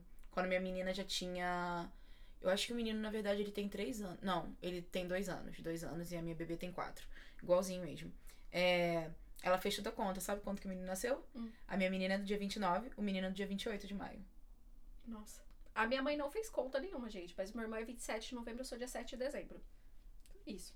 Cara, é muito louco, mas enfim, né? Vamos lá. Mas olha, assim, sendo bem sincera com essas coisas, é, ter filho, eu acho que hoje em dia é um ato de coragem. Ou de loucura. Vai do ponto de vista da pessoa, né? Porque Então, pois é, eu eu decidi amo que eu criança. quero. Eu amo criança. Se você falar pra mim, o cara, você quer ter filho? Eu quero ter filho. Mas é num momento, a gente fala, se você for esperar pra ter condições, você não tem filho. Mas ter- a gente pode sim esperar ter condições melhores. Uhum. No momento eu sou o quê? Uma imigrante tentando reconstruir a minha vida fora do meu país, sem a minha família por perto, E eu só namoro oito meses, gente. Só isso. É, calma aí. Olha só, você- a gente, eu falei, agora você falou dos estados, você foi pra três estados. E vamos, vamos só voltar um pouquinho sobre as viagens. Qual foi a melhor e a pior viagem? A melhor viagem que eu fiz, com certeza, foi pro Havaí. Certo. Eu fui duas vezes pro Havaí. Eu fui pra Maui com a minha Host Family e depois eu fui pra Oahu com as minhas amigas. Os dois sensacionais. Maravilhoso. Amei, amei. Uma viagem que se a pessoa puder fazer, faça. Uhum. Ah, a pior, eu acho que foi pra Utah. Sério? Não pelos parques nacionais, porque eu não fui pros parques nacionais. Eu fui pra Salt Lake City fazer um curso lá, ao Pair Weekend. Porra, esse é o Pair Weekend, agora eu lembrei. Ao Pair Weekend. E assim, esse ao Pair Weekend é muito cansativo, maçante. Assim, mas Aham. quem gosta, parabéns. Eu detestei. E aí. e assim, eu sou Me conta a experiência do seu Pair Weekend, que se é o que eu tô pensando, eu acho que eu lembro mais ou menos disso aí. Então, a minha experiência com o Pair Weekend foi o seguinte: é, em Salt Lake City, né, Utah, Uhum. eles. Cidade do Jason, né? Isso, cidade de Jason, cidade dos Mormons, né? Então, assim, os meus professores eram Mormons, tudo Mormons, toda a cultura Mormon, tudo. Eu aprendi tudo sobre os Mormons. Se me perguntar coisa sobre o Mormons, eu vou saber falar. Seguiria a religião? Não. Mas é, eu sei tudo sobre os Mormons. Assim, meu, se- a gente foi no mercado comprar bebidas seis da ah, mais de seis da tarde. Passou das seis da tarde, você não pode comprar bebida no mercado. Mentira. Porque é, é a religião dos Mormons. E lá a igreja Então os tem mormons não bebem após as seis da noite? Eu acho que eles não bebem no geral, mas eu acho que pela cidade em si não pode comprar. Entendeu? Eu sei que tem até shopping deles lá. É tudo deles. Jesus Tudo. Christ. E aí o que que aconteceu?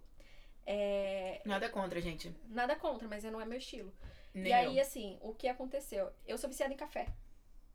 Eu sou viciada em café. É um vício que eu tenho, tá? Já tô tentando largar, né? Mas É, mas é o melhor quis, que eu posso fazer, entendeu? Como diria a Débora Seco. Eu tô tentando, né? O melhor que eu posso fazer pra diminuir o consumo de café.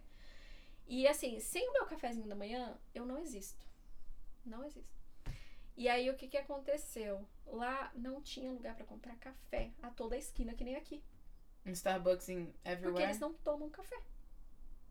Os mormons não tomam café. Então É proibido dois. pela cultura deles? Pela religião deles? É, a religião deles, eles não tomam café.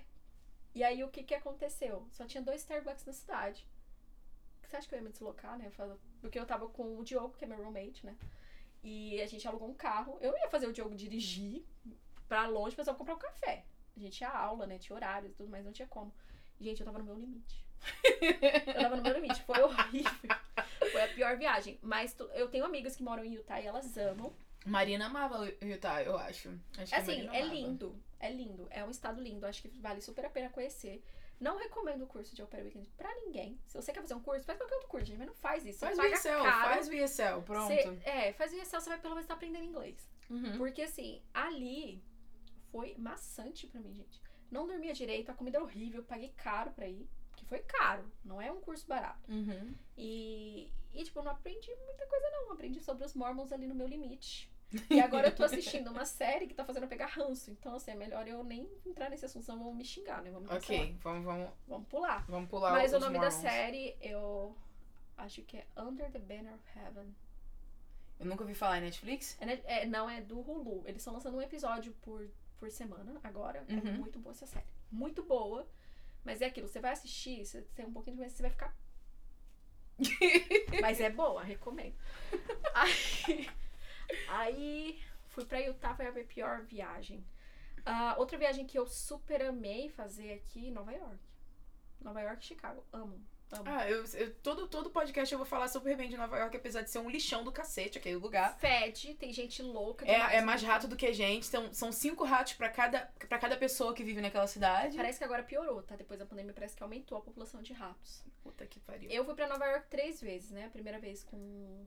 Quando eu cheguei aqui, né? Que Uhum. foi a escola de treinamento. A segunda vez é, foi em 2019, foi inverno. Uhum. Muito frio, meu Deus do céu. Sim, eu peguei um friozinho agora em Nova York com a minha mãe. E aí, agora eu fui em dezembro, porque eu sempre quis ir na semana do meu aniversário, né?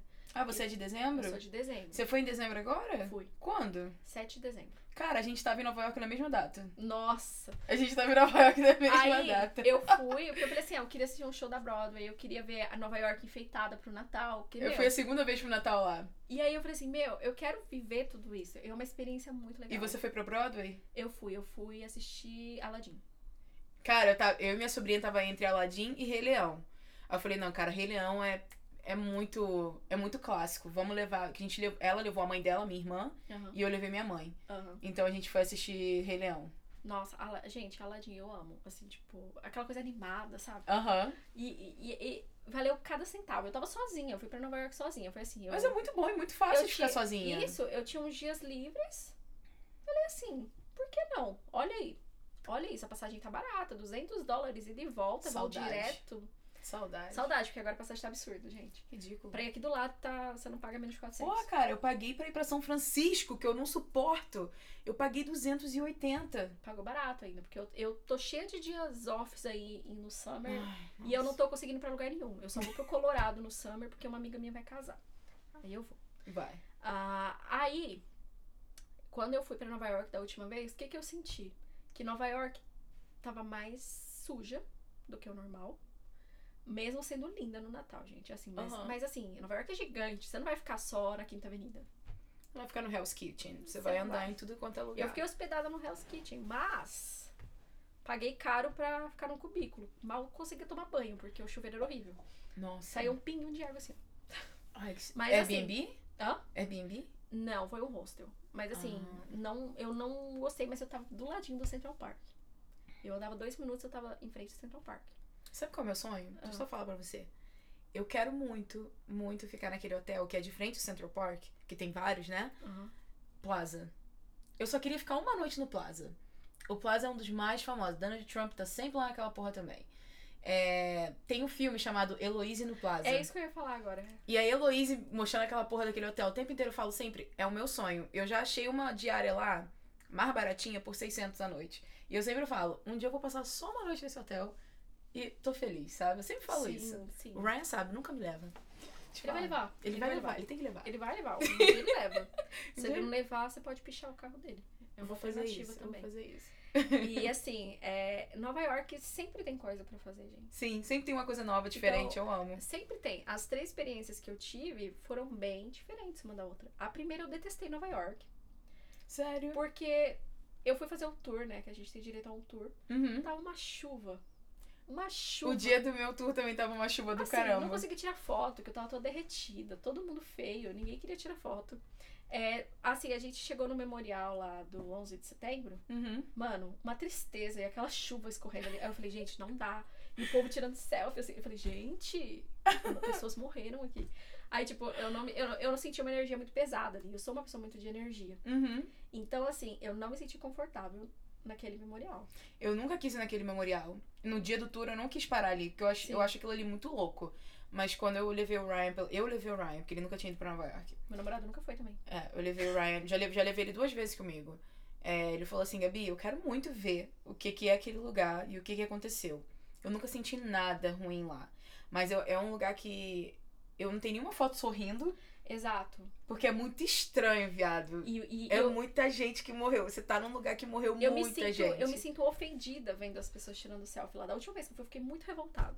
Porque tava lindo, né? Quando Nova York, quando é frio, é ensolarado, né? Então, Uhum. é lindo. E o pessoal, assim, tirando selfie e abraçadinho, assim. Aí eu, gente, A gente até tirou uma foto. as pessoas morreram. minha família junta e tal. Mas não é um lugar que, sei lá, é muito louco. É tipo, eu, eu senti muita energia ruim ali, eu sinto triste. Porque aquelas flores que tem ali, né? Eles deixam Uhum. umas flores brancas, elas são pra comemorar o aniversário das pessoas, né? Então eles não sabia, eu vi, eu vi as flores, mas eu não sabia Então, que era pro aniversário. Cada flor daquela significa que naquele dia é aniversário de fulano que morreu ali.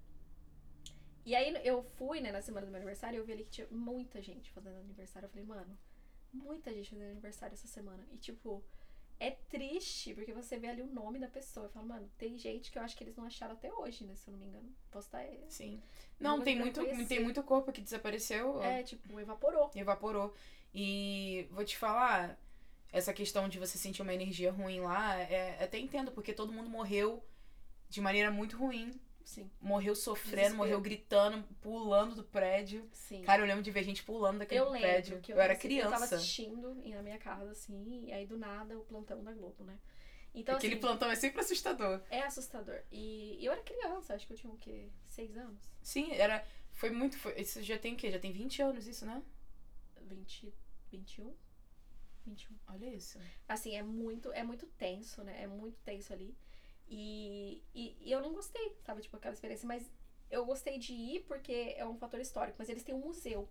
Eu não tive coragem de entrar no museu. Nunca entrei no museu também. Porque. E o museu é aí- lindo do lado de Sim, fora. E todo mundo fala que, tipo, ali são as coisas reais, né? As peças do que sobrou e tudo mais, Não, retratos. não gosto. áudios. Áudios. Eu falei assim, gente, se eu escutar os áudios ali, eu vou ficar louca. Porque eu fui pra Alcatraz em São Francisco. Nunca quis ir lá também. É um lugar que eu também não tenho uma foto lá, porque eu não consegui tirar foto. Eu sou assim, se eu sinto a presença ali, acabou o clima pra mim. E aí, mas assim, eu amei o tour de Alcatraz, porque, meu, é ele, eles vão narrando, né, pra você o que aconteceu Uhum. ali. E eles têm em todos os idiomas. Todos, não, acho que oito idiomas, mas tem o português. E aí, quando eu fui, é, o meu inglês era o inglês de centavos, né? Coloquei o tourzinho ali em português e fui seguindo, né? Você coloca o fone e vai seguindo ali, fala, nesse corredor aconteceu isso, isso e aquilo. Aí eles meio que colocam a simulação de áudio, né? De pessoas conversando. E teve uma experiência que pra mim foi a mais assustadora, porque eles falaram que era a cela, solitária, né? Eles falam pra você, entre nessa cela, feche seus olhos. Eu entrei, fechei meus olhos. Eu não aguentei ficar dois segundos lá dentro, sair. Porque aí eles começam a falar, é assim que o preso se sente numa cela solitária. Vai tomar no cu, duvido. Não, não quero. Olha só, você falou isso agora, eu, eu tô aqui na minha cabeça. Tá, eu já fui em São Francisco quatro vezes, vou de novo. Eu só vou ter que ir agora por causa do meu casamento. É. Eu vou, vou tentar ir no Alcatraz. Agora você tá falando isso, eu falo, cara, o que, que eu vou fazer lá? Eu vou fazer porcaria nenhuma lá. Não, sai Vai, fora. Gabi, vale a pena. Vale a pena. Assim, tipo, é uma experiência, né? Eu falo pra você, tem experiência de outro tipo, tem experiência boa, experiência ruim. Que nem eu tive Eu sou guarda boa. Então, eu também, mas eu, eu, eu, assim, eu, eu- todo mundo fala que eu, eu sou a pessoa do perrengue. Eu já perdi a minha mala no aeroporto de Chicago. Tipo, não me pergunte como eu perdi a mala. Perdi a mala no aeroporto de Chicago. As minhas amigas fizeram o maior auê pra achar minha mala. A aeromoça foi, foi me parou lá dentro do do avião. A sua amiga achou sua mala, você tem, mas você tem que despachar porque não cabe no avião. Eu tive que sair correndo. Gente, vocês têm noção do que é aquela, aquela Esqueceram de Mim? A cena do Esqueceram de Mim? Deu eu. tempo de você despachar a malha e voltar? Sim, em Chicago. E foi em Chicago, justamente onde eu, é o que? Gravado Esqueceram de Mim. E aí, o que que aconteceu? Eu sempre falo quando eu vou lá, eu quero ir na casa. Agora eles gradearam a casa todinha, não sei nem se tem como tirar foto. É, então, eu não consegui ir na casa quando eu fui. Porque fica distante do centro, não fica? Fica, porque eu fui no feriado do St. Patrick's Day, que inclusive é a melhor época pra ir pra Chicago. É Não frio, sabia. é frio. Mas, gente, o rio fica verde. Cara, como é que eles fazem aquilo? É, tipo, é muito divertido. Eles falaram que eles colocam um produto, um corante, mas não é químico, Ok. né? E fica lindo. Fica Eu lindo. sempre vejo foto da galera e fico, cara, que legal. É lindo, é lindo, lindo, lindo, lindo. Eu amei Chicago. É, apesar, que eu contei pra vocês que eu tive aquela experiência que eu achei realmente que é muito dividido. Mas, cara, Não, você não achou realmente é dividido. é dividido. E assim, é. Cara, é uma série incrível. É incrível, incrível, incrível. É uma Nova York limpa. Então Chicago é limpo? Eu acho Chicago limpo. Ah, comparando com Nova York, Nova... gente, Nova York é lixão. Eu amo. Eu quero sempre voltar. Inclusive, eu tô querendo voltar agora no final do ano de novo. Mas é um lixão. É sujo. eu talvez vá pra Nova York em novembro esse ano de novo. Porque eu quero ir no fall, né? Isso que eu ia falar. Eu nunca fui no fall e nunca fui no summer. É sempre spring or ah, winter. Eu só fui no winter. E, não, é, na verdade, quando eu cheguei aqui era summer, a última semana do summer, mas tava aquela transição, né? Chove, um calor insuportável, aí vem aquela chuva, tudo feio. É um abaf... é um abaf... É horrível. Eu, é eu ruim. acho que o começo do summer em Nova York deve ser legal, mas o final é horrível. Não recomendo ir em agosto, setembro. Eu fui em setembro. Não recomendo. Mas todo mundo fala que começo de novembro é a melhor época pra ir pra lá, né? Aí eu fui ver os preços das coisas, passagem absurda, o hotel já tá quase cheio. Não tem quase reserva de hotel. Eita, nós. Aí Vou eu ficar na casa da Letícia. Letícia, tô indo pra sua casa de novo. amo. Pronto. E assim, é lindo. E dessa vez que eu fui em dezembro, parece que o fall demorou um pouquinho mais, né? Ah. Então eu consegui ainda ver umas flores e tudo mais, que eu fui no final de novembro? Não, fui no começo. Primeira semana de dezembro, isso. Então eu consegui é, ver ainda umas coisas coloridinhas, mas eu tava sozinha. Não tinha um fulano pra tirar uma foto minha. Eu pedi pra pessoa tirar uma foto minha e falava, gente, pelo amor de Deus, o que eu vou fazer com essa foto? Cara, as pessoas. Olha só, quando alguém me pede na rua, eu, Eu me tiro dedico. todo. Eu me dedico. Eu fico de joelhos, eu me dedico. Eu também, eu faço tudo, porque eu penso assim, cara, essa pessoa tem que gostar dessa foto, sabe? Sim, Mas é um ninguém faz momento- isso por mim. Ninguém faz isso. E aí, o que que aconteceu, né? Eu cheguei, né? O meu, o meu roommate, ele é fotógrafo, o Diogo. Aí, eu falei assim, Diogo, olha essas minhas fotos. O Diogo falou, não, cara, manda pra mim, deixa eu ver o que dá pra fazer. Aí ele falou, o cara, é... Não dá pra fazer nada. Nada, era horrível. tipo, do nada, tinha uma foto que eu tava lá, sabe, sabe onde a Blair casou, gente? Você quem assistiu Gossip Girl aqui? É, eu não assisti, eu não sei. Aquela, aquele lugar lá que é fedido pra caramba, lá no Central Park. Ó, eu- fede né? quase em tudo quanto é lugar, mas é porque tem oeste, tem em todos os lados e tal. É, então, é. Você sabe a entrada que tem. Ai, meu Deus, como é que eu vou explicar? Não esqueceram de mim também, eu acho que tem essa Ah, não, então, eu, eu sei onde você tá falando então. Tem uma parte alta, tem a parte de baixo é que uma o pessoal tá fazendo. Uma escadaria, Isso, ok. Aquela escadaria, gente, fede demais. Fede demais. E aí, o que aconteceu? Eu pedi pra pessoa tirar uma foto minha ali, né? Que tava até meio vazio. Uhum. Aí eu tirei as fotos mais bonitinhas da família, assim. Aí a menina foi tirar minha foto. Mano, a minha foto aparecia um cara. O cara tava ocupando mais a foto do que eu. Eu Por que, era. que as pessoas fazem isso? Gente, vocês estão assistindo esse vídeo, se alguém falar assim, pô, tem como tirar uma foto pra mim, tira. Gente, é uma questão de ângulo, entendeu? Você pega posicionamento, cara, não é difícil. É você ter noção, tipo, aquela pessoa é o principal daquele lugar. Ela que me pediu, o ambiente. telefone é dela, entendeu? Tipo, não é o fulano que tá passando, que é o Quando eu tava vindo pra cá pela primeira vez, minha família tava todo mundo junto comigo no, no aeroporto e eu não tinha um tripé nem nada pra tirar foto, igual hoje em dia eu tenho, né? Que eu levo isso aqui pra tudo quanto é lugar. Uhum. É, eu lembro no aeroporto no Rio, eu pedi pra um cara, você pode tirar uma foto minha com a minha família? Ele olhou pra mim e falou assim: Não, eu não posso e eu não quero. Assim mesmo. Aí eu, obrigada. Sim, Meu cara. Deus. Assim.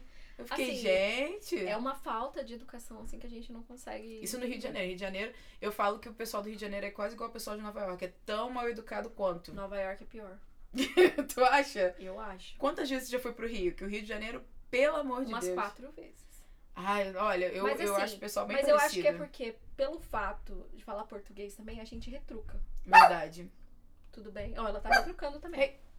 E aí, o que que acontece?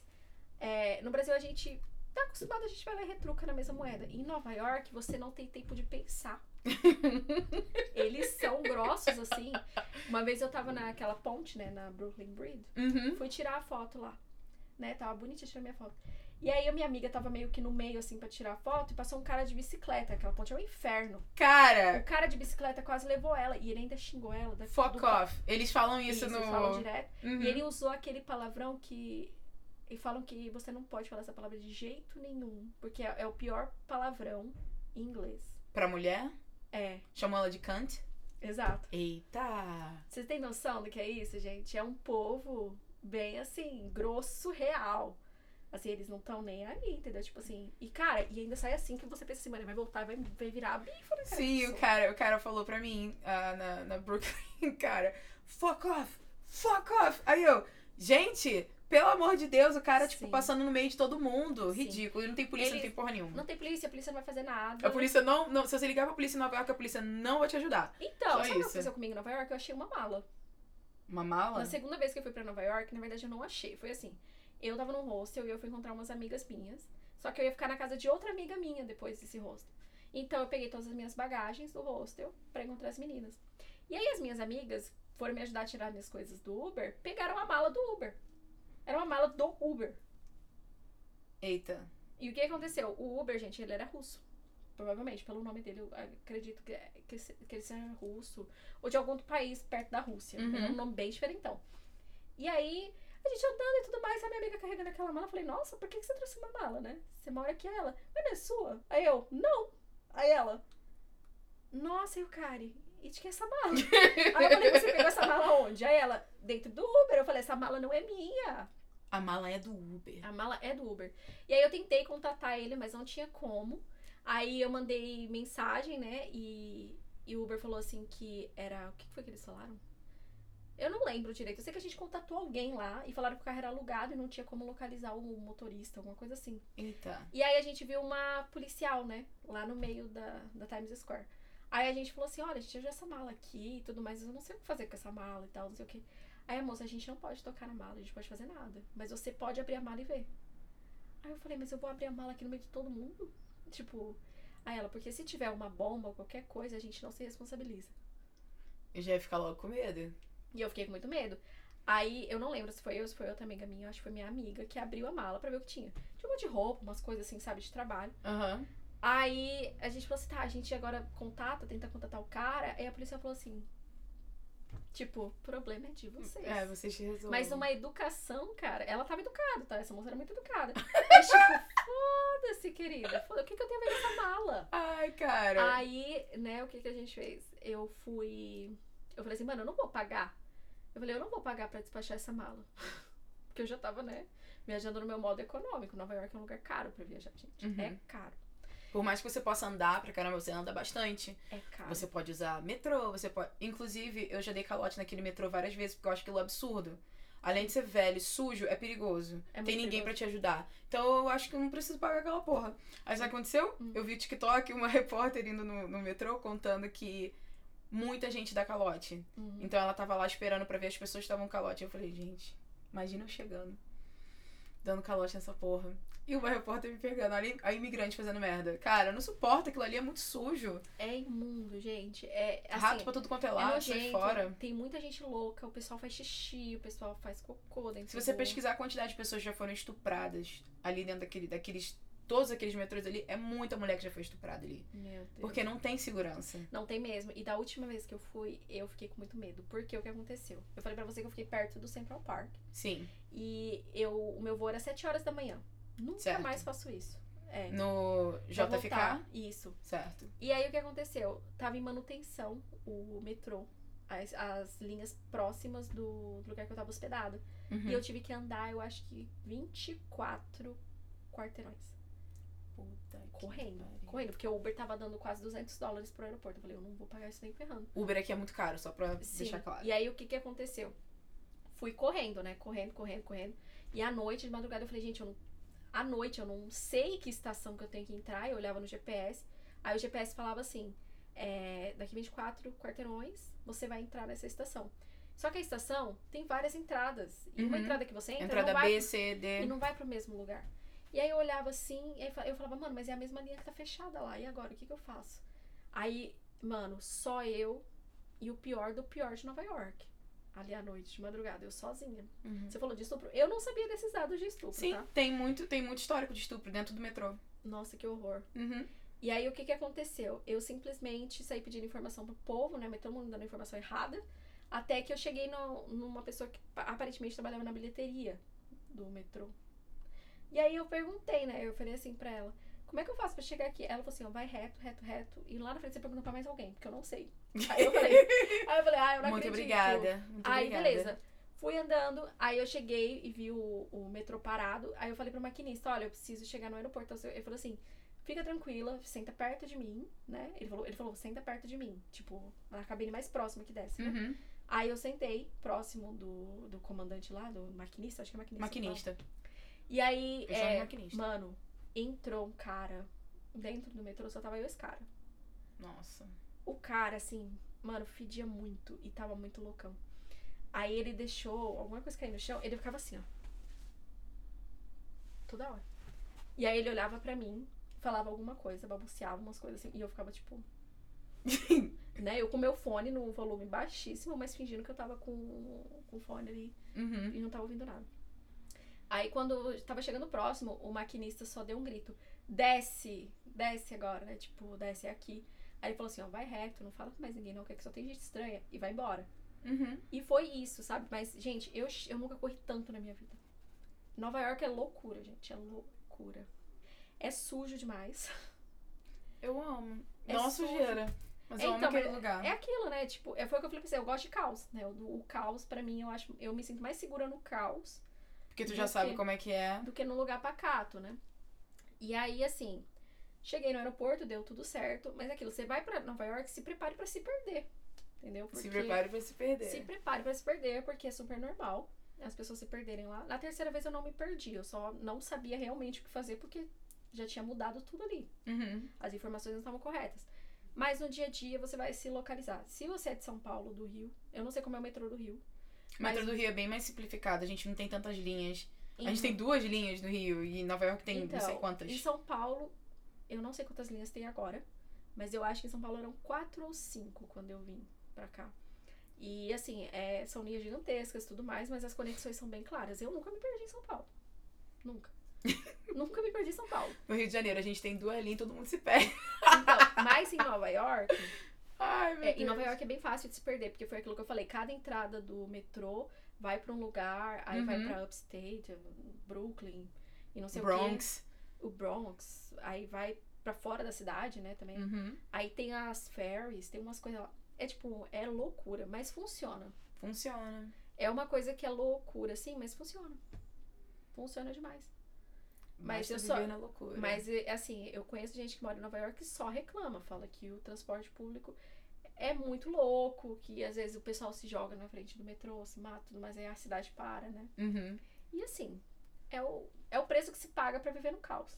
Sim. Mas eu, eu, eu adoro Nova York. Acho que se Não eu... pra morar. Eu, sempre falo hoje em É. dia, pra morar não, não, não quero. Então, se eu tivesse que sair de Seattle, né? Que todo mundo me pergunta isso. Eu moro, moro aqui qua- quase quatro anos.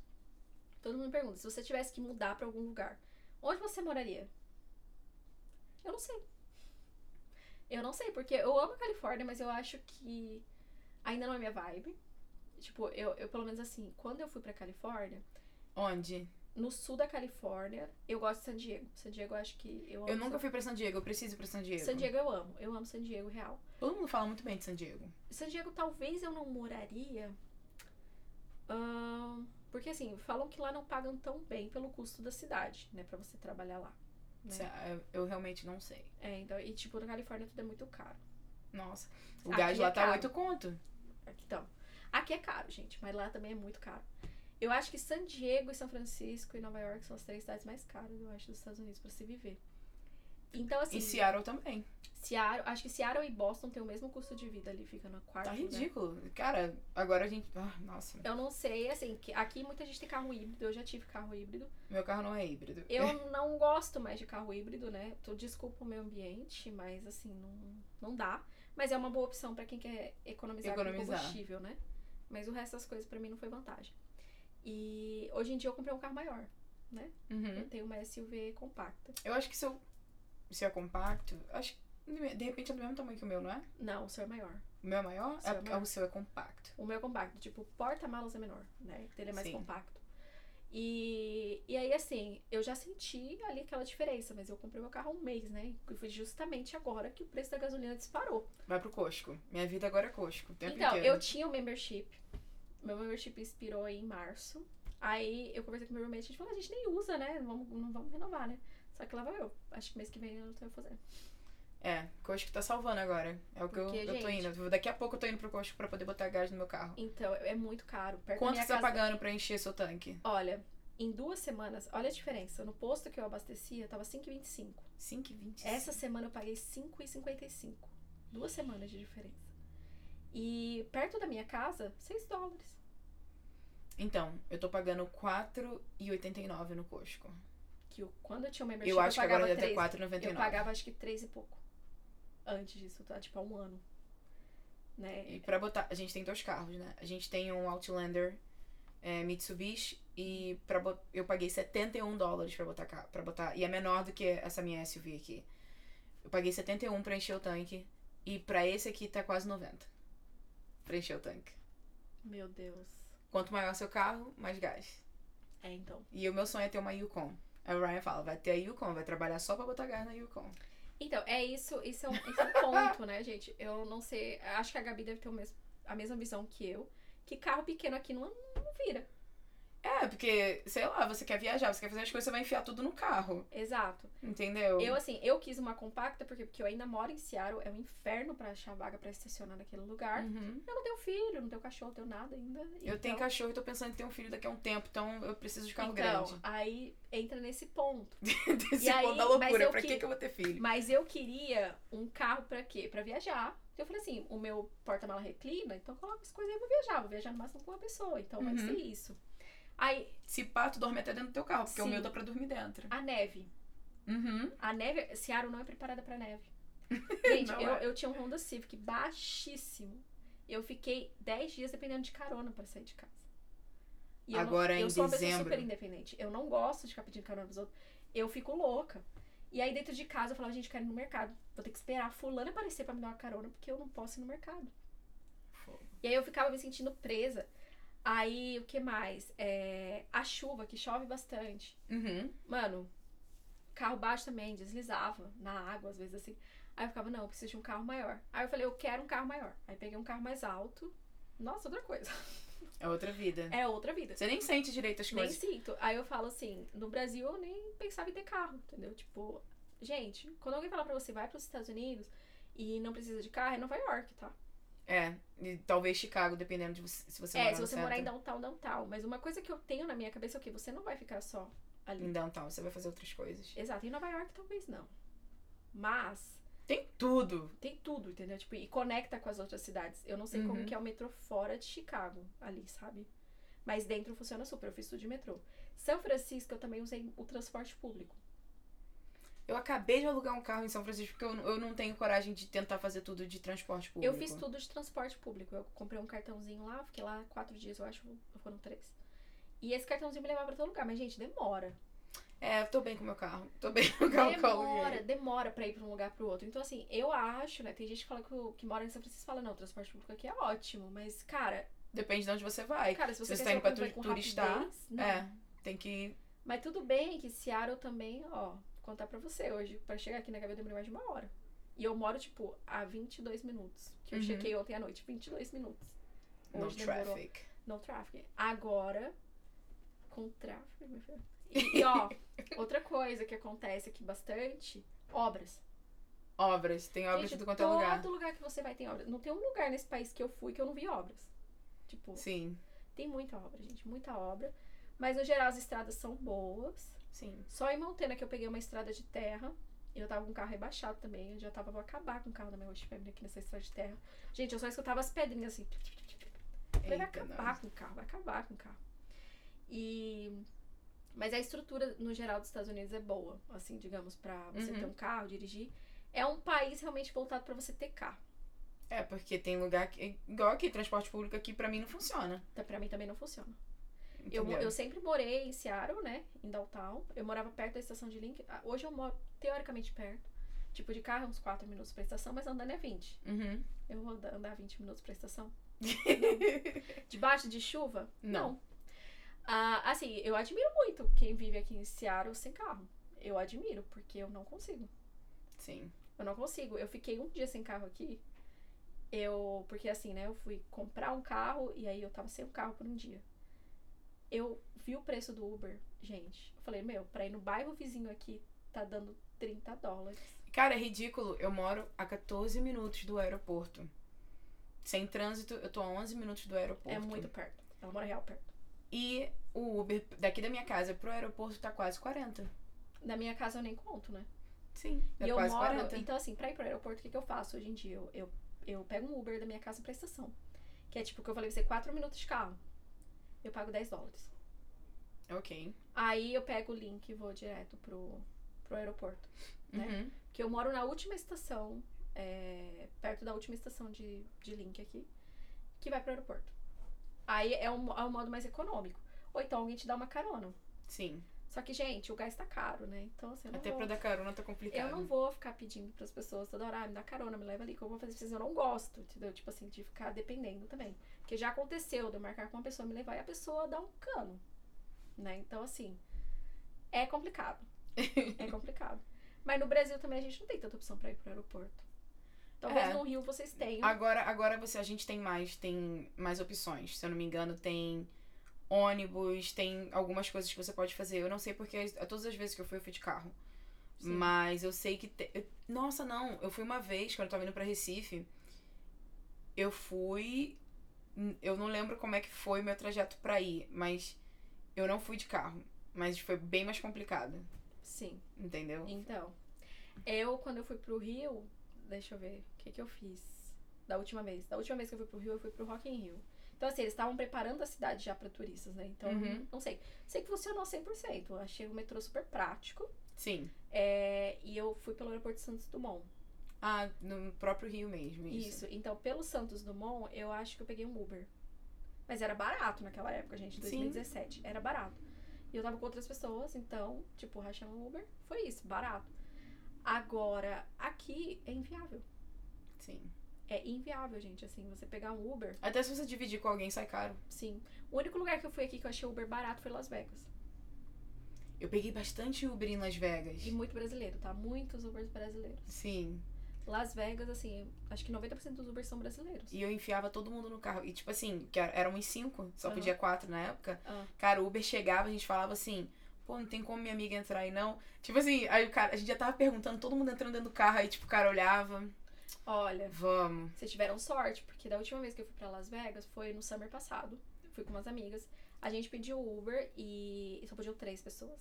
É, agora no Brasil também não pode mais quatro. Eram, só podiam três pessoas no banco de trás e não podia ninguém do lado do motorista. Na verdade, podia, mas o motorista que decide, né? Uhum. E aí eu chamei o Uber, a gente tava em quatro pessoas. E o Uber, aí a Uber falou assim: Eu não vou levar vocês. Aí eu falei assim, moça, mas eu pedi Uber pra quatro pessoas. aqui." Aí ela falou, é opcional e eu não vou levar vocês. aí eu falei assim, tá, mas eu não vou cancelar. Aí ela falou assim, não interessa, eu não vou levar vocês. E eu não vou cancelar também. Tipo, Ok. a mulher era uma grossa, assim, insuportável. Aí o que eu fiz? Eu falei, tá bom então. Falei, vai embora, passa. O que que eu fiz? Mandei uma mensagem, falei, olha, ela foi super grossa, isso, isso e aquilo. Por isso que eu tô cancelando. Aí o Uber me retornou o dinheiro.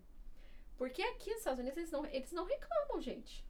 Uhum. Uma vez eu saí com um cara, eu fui pra um date com um cara. Vamos começar essa história de date também. Ah, vamos lá. vamos lá, você tem que contar a história. Então, eu saí com um cara uma vez, ele era do Maine, é, que é um estado do outro lado, só que ele tava e ninguém mora lá. Quem, quem tu conhece? Só esse cara. Só esse cara. Assim, fora o meu namorado, foi a pessoa mais legal que eu conheci aqui. Certo. E aí o que aconteceu? Ele tava aqui trabalhando, né, e tudo mais, foi um amor de primavera, né? Foi a primavera do ano passado que eu conheci ele. E ele, a gente foi num date e tudo mais assim, ele tava sem carro, né? Porque ele só tava aqui pra passar três meses. Uhum. Ele pediu um Uber. O Uber não chegava, gente. Ficou enrolando, enrolando, enrolando. Aí ele, ai meu Deus, e agora o que, que eu faço, né? Porque eu vou ter que cancelar, mas vou ter que pagar o valor. E era um valor alto, tá? Pra ir de uma cidade pra outra. Que ele tava em Everett, eu acho. Cara, ele tava no cu de- do mundo aqui. Tipo, de Seattle pra Everett. Ele tava, Everett? Não, Linwood. É perto, né, de, de Everett? Não, É pro norte, é longe. é Assim, longe. gente, É, é longe. isso, é longe, vai dar caro. E aí, assim, ele já tinha pagado um valor considerável. E ele falou, mas se eu cancelar, eles não vão fazer nada. Eu falei assim, meu, é só você reclamar. Sim. Falei, tira print que o cara não tá perto e reclama. Aí ele, ai não, mas eles não, eles não vão fazer isso. Aí eu falei assim, eles fazem. Aí ele falou assim, não faz. Eu falei, eles fazem. Aí ele não, ele não, não acreditou o que aconteceu. Ele esperou realmente, ele ficou esperando quase meia hora pro cara não aparecer. Aí eu peguei e apertei o celular dele, cancelei. Aí ele falou assim, e agora? Aí eu falei assim, eu falei, faz o seguinte, eu tenho um carro. Eu falei pra você que eu posso te dar uma carona até um certo ponto. Aham. Sei lá, você se vira. Aí ele, tá bom. Eu falei, mas você reclama que você vai ter seu dinheiro de volta. Aí ele falou assim, ah, não, eles não vão me devolver. Aí eu falei assim, meu, pelo amor de Deus, é só reclamar. Reclama. Reclama, entendeu? Tipo, é seu direito. Seja um dia uma Karen, só isso. Só isso, só reclama. E aí o que que eu fiz? Da, da última vez que eu pedi Uber aqui, eu moro num bairro e eu fui pro outro bairro. Tava dando 30 dólares o Uber.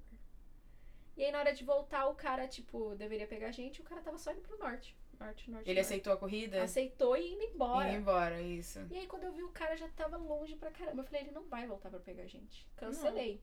Tirei print, né? de- eu tirei vários prints, tipo, só pra mostrar que o cara tava cada vez mais longe e que ele não ia voltar.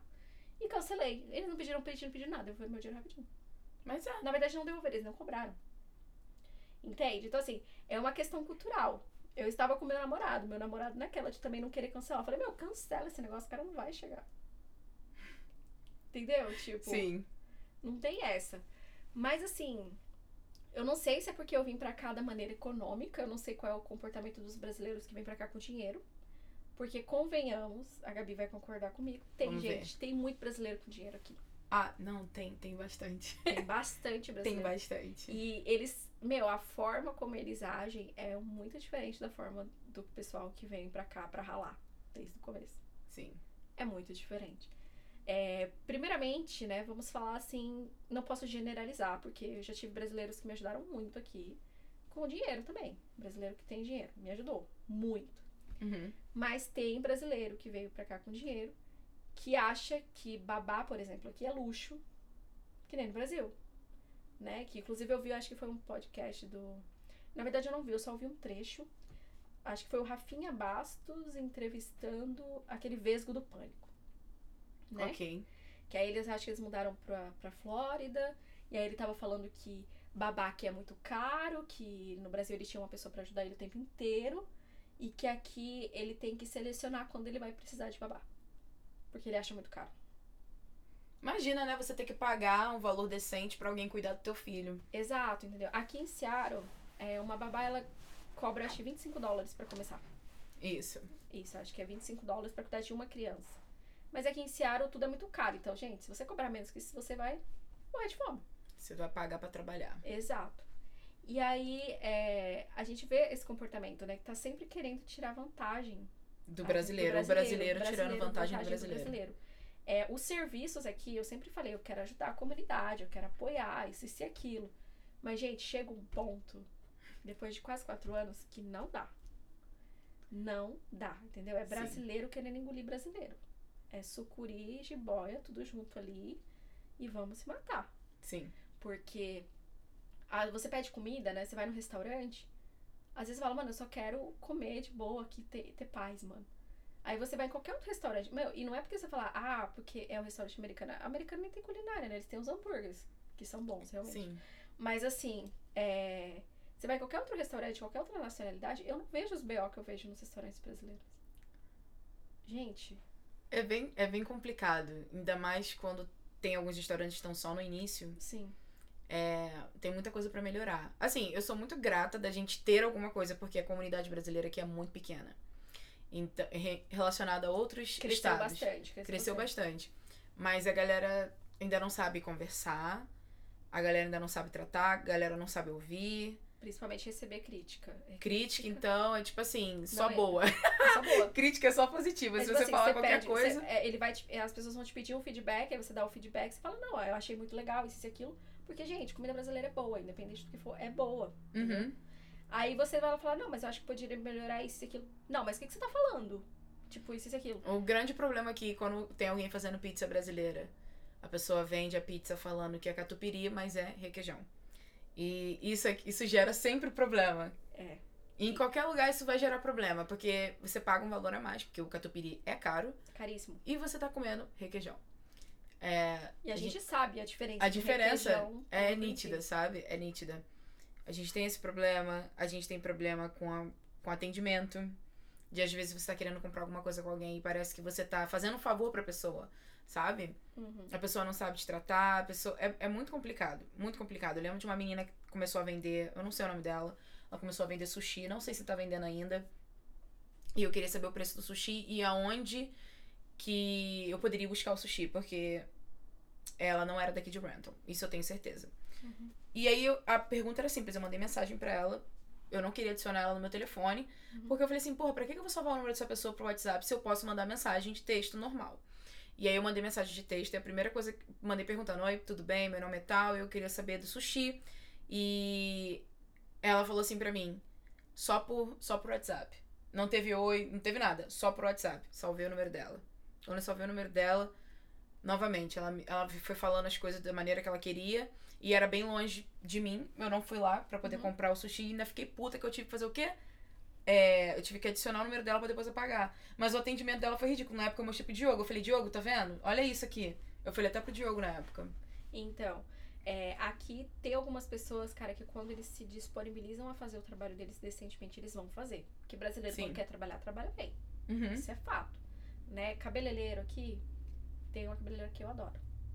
Né? Que eu acho ela muito boa. Acho que a Gabi também concorda. Que é a Laís. A La... Não, Laís, Laís é é, perfeita. Laís pra mim é tudo. É, manicure também, eu tenho uma manicure muito boa. É, sobrancelhas, eu faço sempre com a mesma pessoa, desde que eu cheguei aqui. Quem é que você A faz? Dani. A Dani. Dani, meu amor também. A Perfeita, Dani. super profissional. Dani é Gente, maravilhosa. Eu nunca tive um estresse com ela.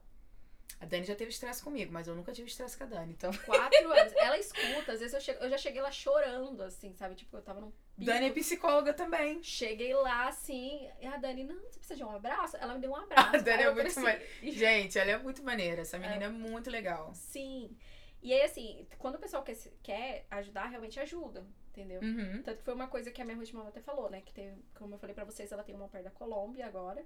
E eu sou brasileira. Ela falou, Kai, a quantidade de brasileiros que você conhecia, que frequentava a casa e tudo mais, que vocês se ajudavam muito, ela falou que não vê isso.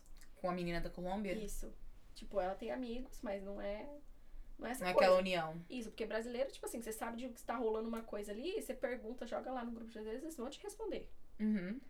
Sempre tem, gente, alguém pra responder. Se não souber, eles vão, vão dar um jeito de te ajudar, né? De alguma forma.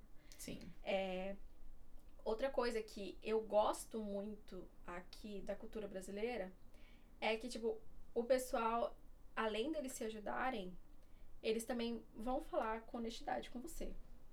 Isso é uma coisa, porque eu ouvia muito quando eu vim pra cá. Olha, não confia em brasileiro, não faz negócio com brasileiro. Mas deve ter, com certeza, tem brasileiro desonesto em algum lugar aí. Ah, tem bastante. Eu A gente vi- fala do brasileiro porque a gente é brasileiro, é o que a gente Sim, vê. sim. Não é que a gente tá tentando uma, uma- é, tipo, Mas falar é uma mal. ideia que eles colocam na nossa Sim. cabeça, assim, de tipo, que todo brasileiro é desonesto, que todo brasileiro vai querer tirar vantagem, né? Isso é uma coisa que a gente. que eu falei, né, no começo agora aqui. Sabe o que eu ouvi quando eu cheguei aqui? Ah. Eu não conhecia ninguém de Goiânia. E aqui a grande população é de Goiânia. Sim.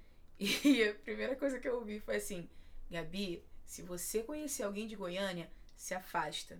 Esse pessoal não presta. Meu roommate é de Goiânia. Diogo de Goiânia. não, não chega perto, não. Cara, beleza. E aí, eu, a Poliana, eu comecei a fazer unha com a Poliana. E aí eu perguntei pra Poliana de onde que ela era. Ela falou pra mim que ela era de Goiânia. E eu fiquei pensando, meu Deus do céu. Eu continuo fazendo unha com essa mulher ou não? Porque, tipo, não foi só uma pessoa. Foram várias pessoas que não eram de Goiânia falando pra mim não ter contato com ninguém de Goiânia.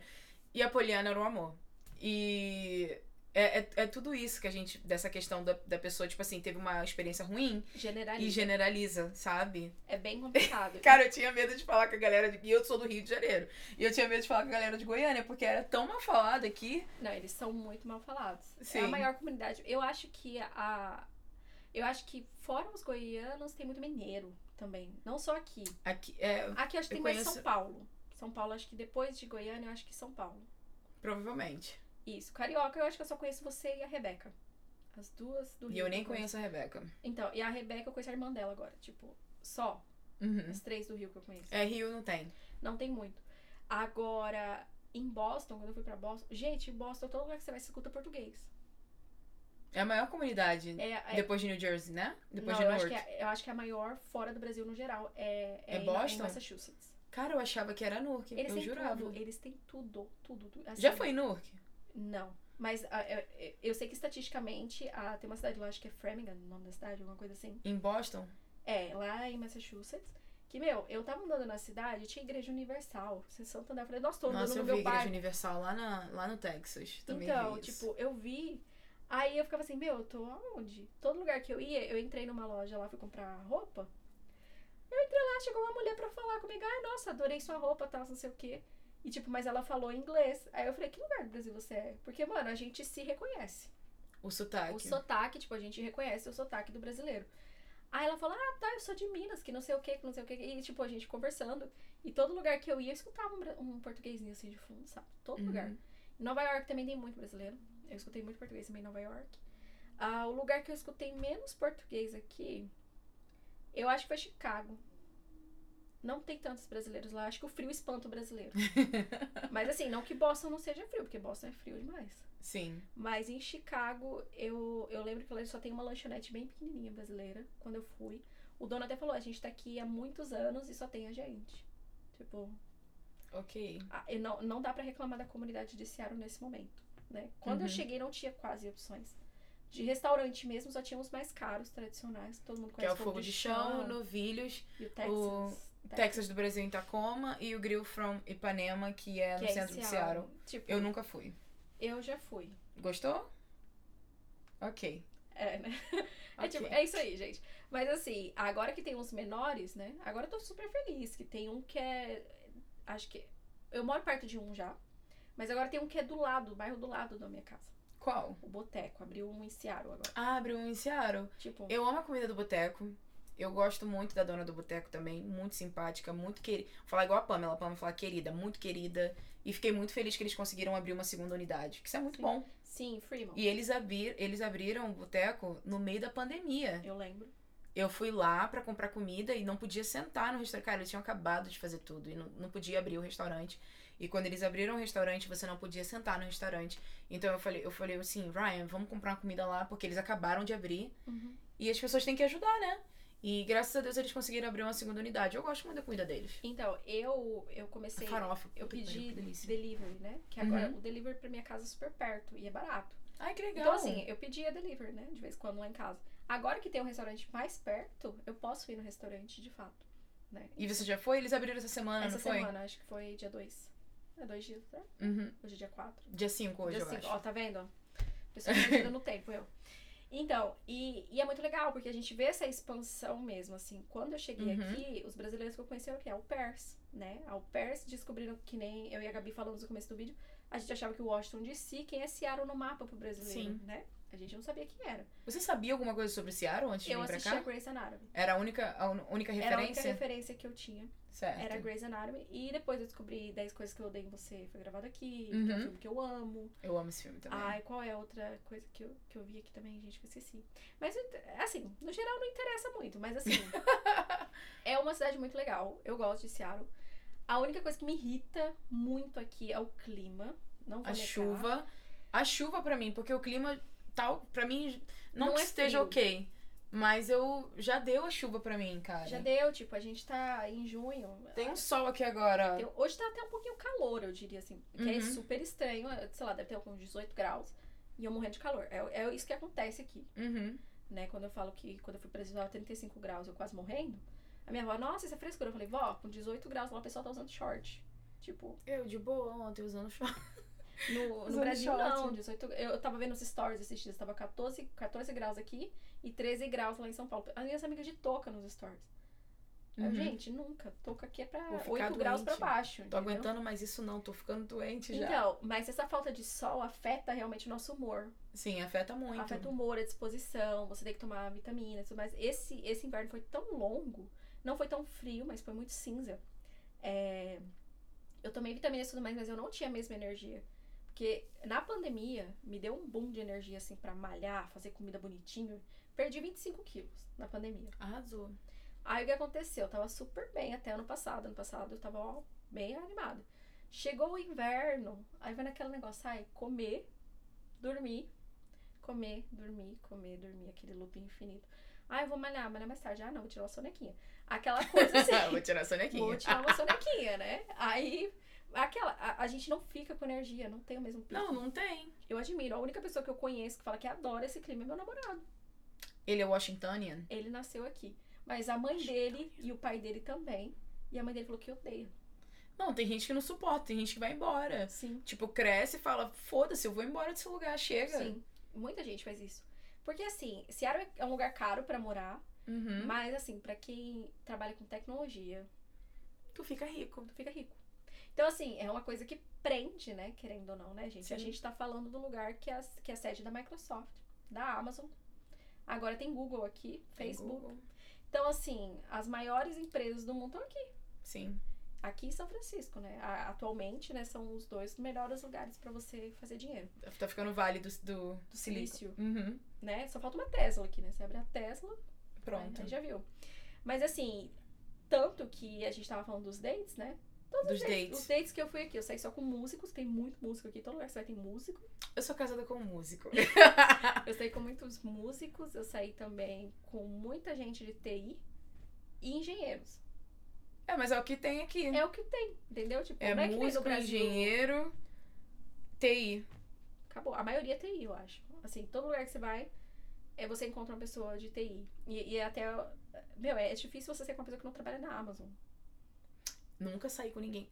Saí. É, saí sim, eu ia falar. Não. Eu saí. Não, não saí. Foi é, Microsoft. Microsoft, isso. Então, aí você vê, você sai com os caras assim, né? Aí eu ficava assim no começo, eu falava, mano, não tem diversidade pra sair com o povo, né? Porque eu falei assim, eu vou falar o que com eles? Eu não, não manjo de TI. Uhum. Eu não manjo de nada, assim. Eu não sou engenheira, não manjo dessas coisas. De música, eu sou músico, não sou. Eu posso falar de cultura. Eu posso falar do Brasil, né? E assim, é, era, era bem estranho no começo, assim, pros dates. Mas eu, eu ia, né? Pra praticar inglês e tudo mais. E eu tive mais envolvimento, assim, com um músico e com dois engenheiros.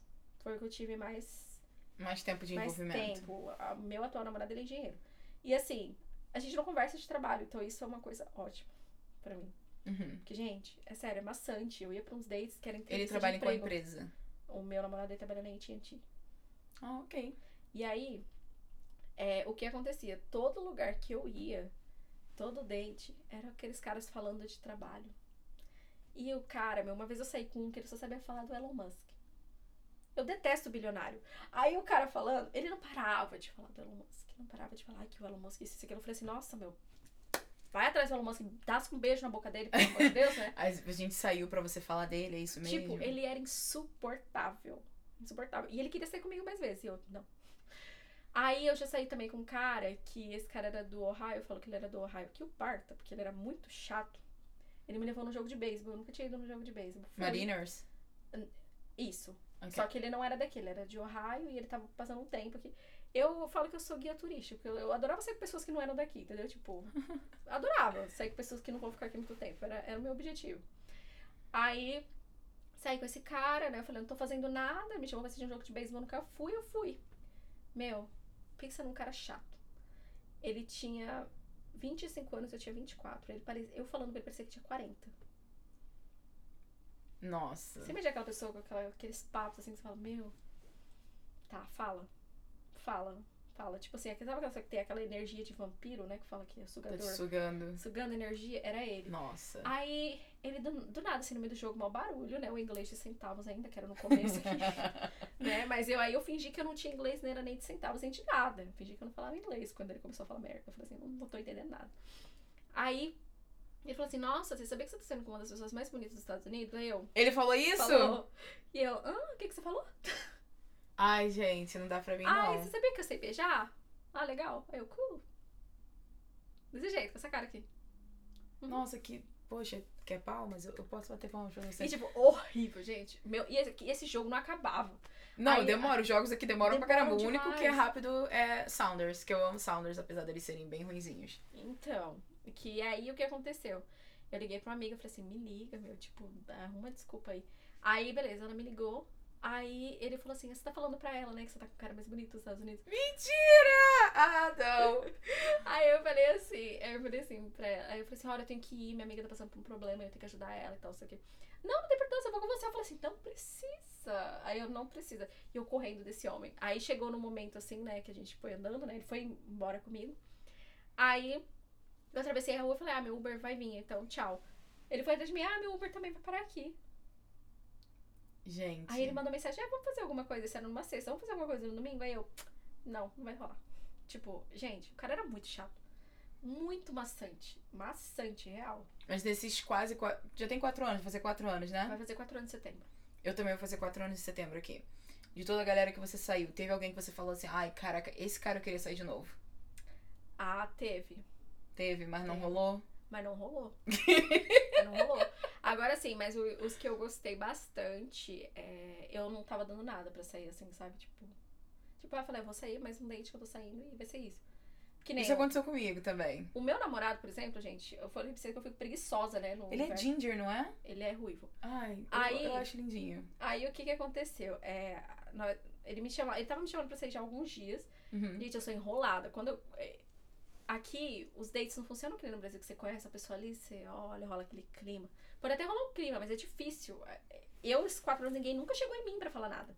Já chegaram em mim, mas eu nunca saí com ninguém que chegou pra falar comigo. É Sim. só por telefone mesmo. E, tipo, eles, eles acham realmente que tudo só funciona pelo aplicativo. E realmente funciona, tá, gente? Eu Quase. Eu conheci 90 meu marido pelo telefone, tá, gente? Eu também conheci meu namorado pelo aplicativo. Qual Eu- foi o aplicativo? Bumble. Bumble. Eu- Sim, O Bumble. Bumble é bom. Assim, todos os, melhor, os melhores dates que eu tive foram pelo Bumble. Assim, Ok. é unânime, entendeu? Todo mundo fala, o Bumble foi o melhor. Foi, Foi o o último melhor. que eu usei, foi muito bom. Assim, e, e detalhe, porque o mesmo cara que tá no Bumble, ele tá em todos os outros aplicativos. Rianzinho tava no Tinder, Rianzinho tava em tudo quanto é lugar. em todos os aplicativos. Mas aí teve um cara que eu tive match com ele em todos os, os apps. Ele falou assim, ah, então vamos sair, né? Porque a gente já teve match Tô em tendo todos. match Eu em falei, tudo quanto é vamos, lugar. né? E, tipo assim, é, o Bumble, o legal do Bumble é porque é a mulher que toma a iniciativa, né? Uhum. Então, assim, eu às vezes eu tinha match com um monte de cara. Aí eu olhava os caras assim e falava, ai, ai, por que, que eu dei like nesse cara? né? Eu não vou chamar ele. Aí, do nada, né? Aí teve um dia que eu saí chamando um monte de gente, assim. Eu já aconteceu de, de eu ir pra dois dates num dia.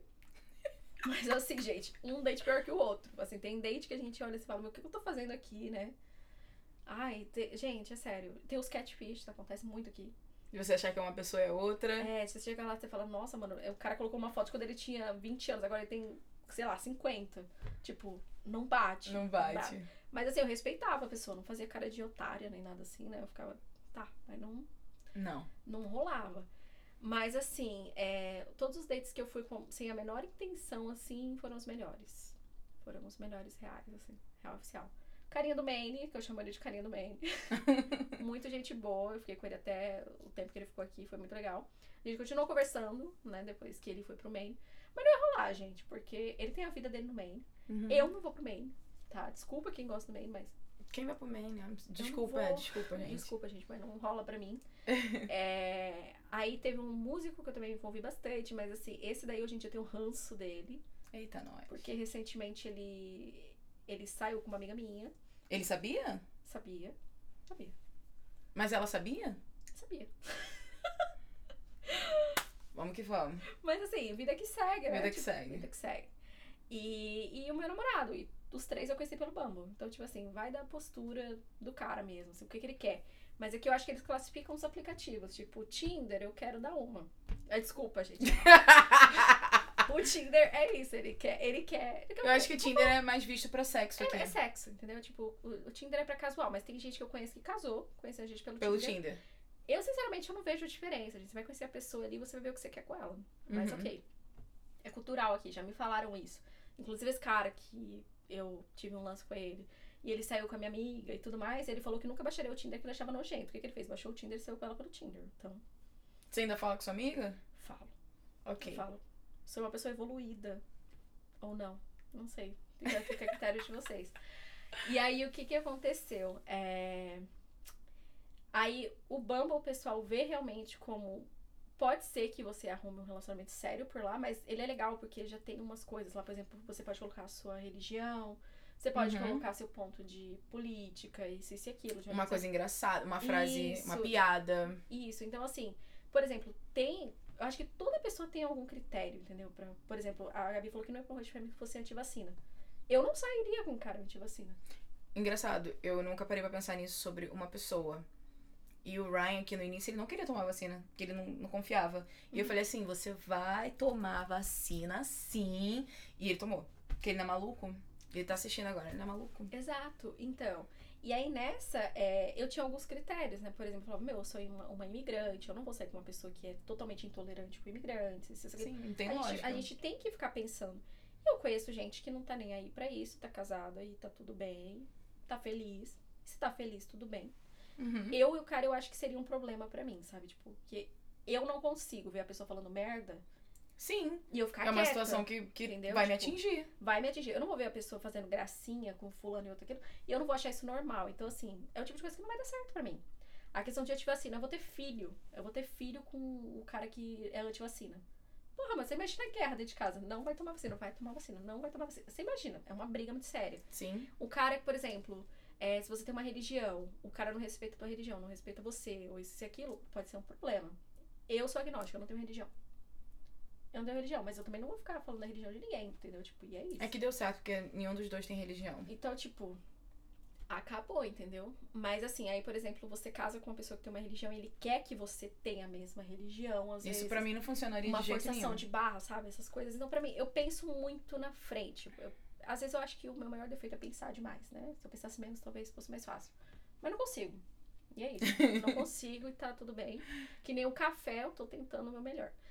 E aí, é, eu achava o Bumble muito interessante por isso, né? E você Sim. já tinha uma noção mais do que você perguntar pra pessoa, você desenvolveu uma conversa melhor com ela. Sim.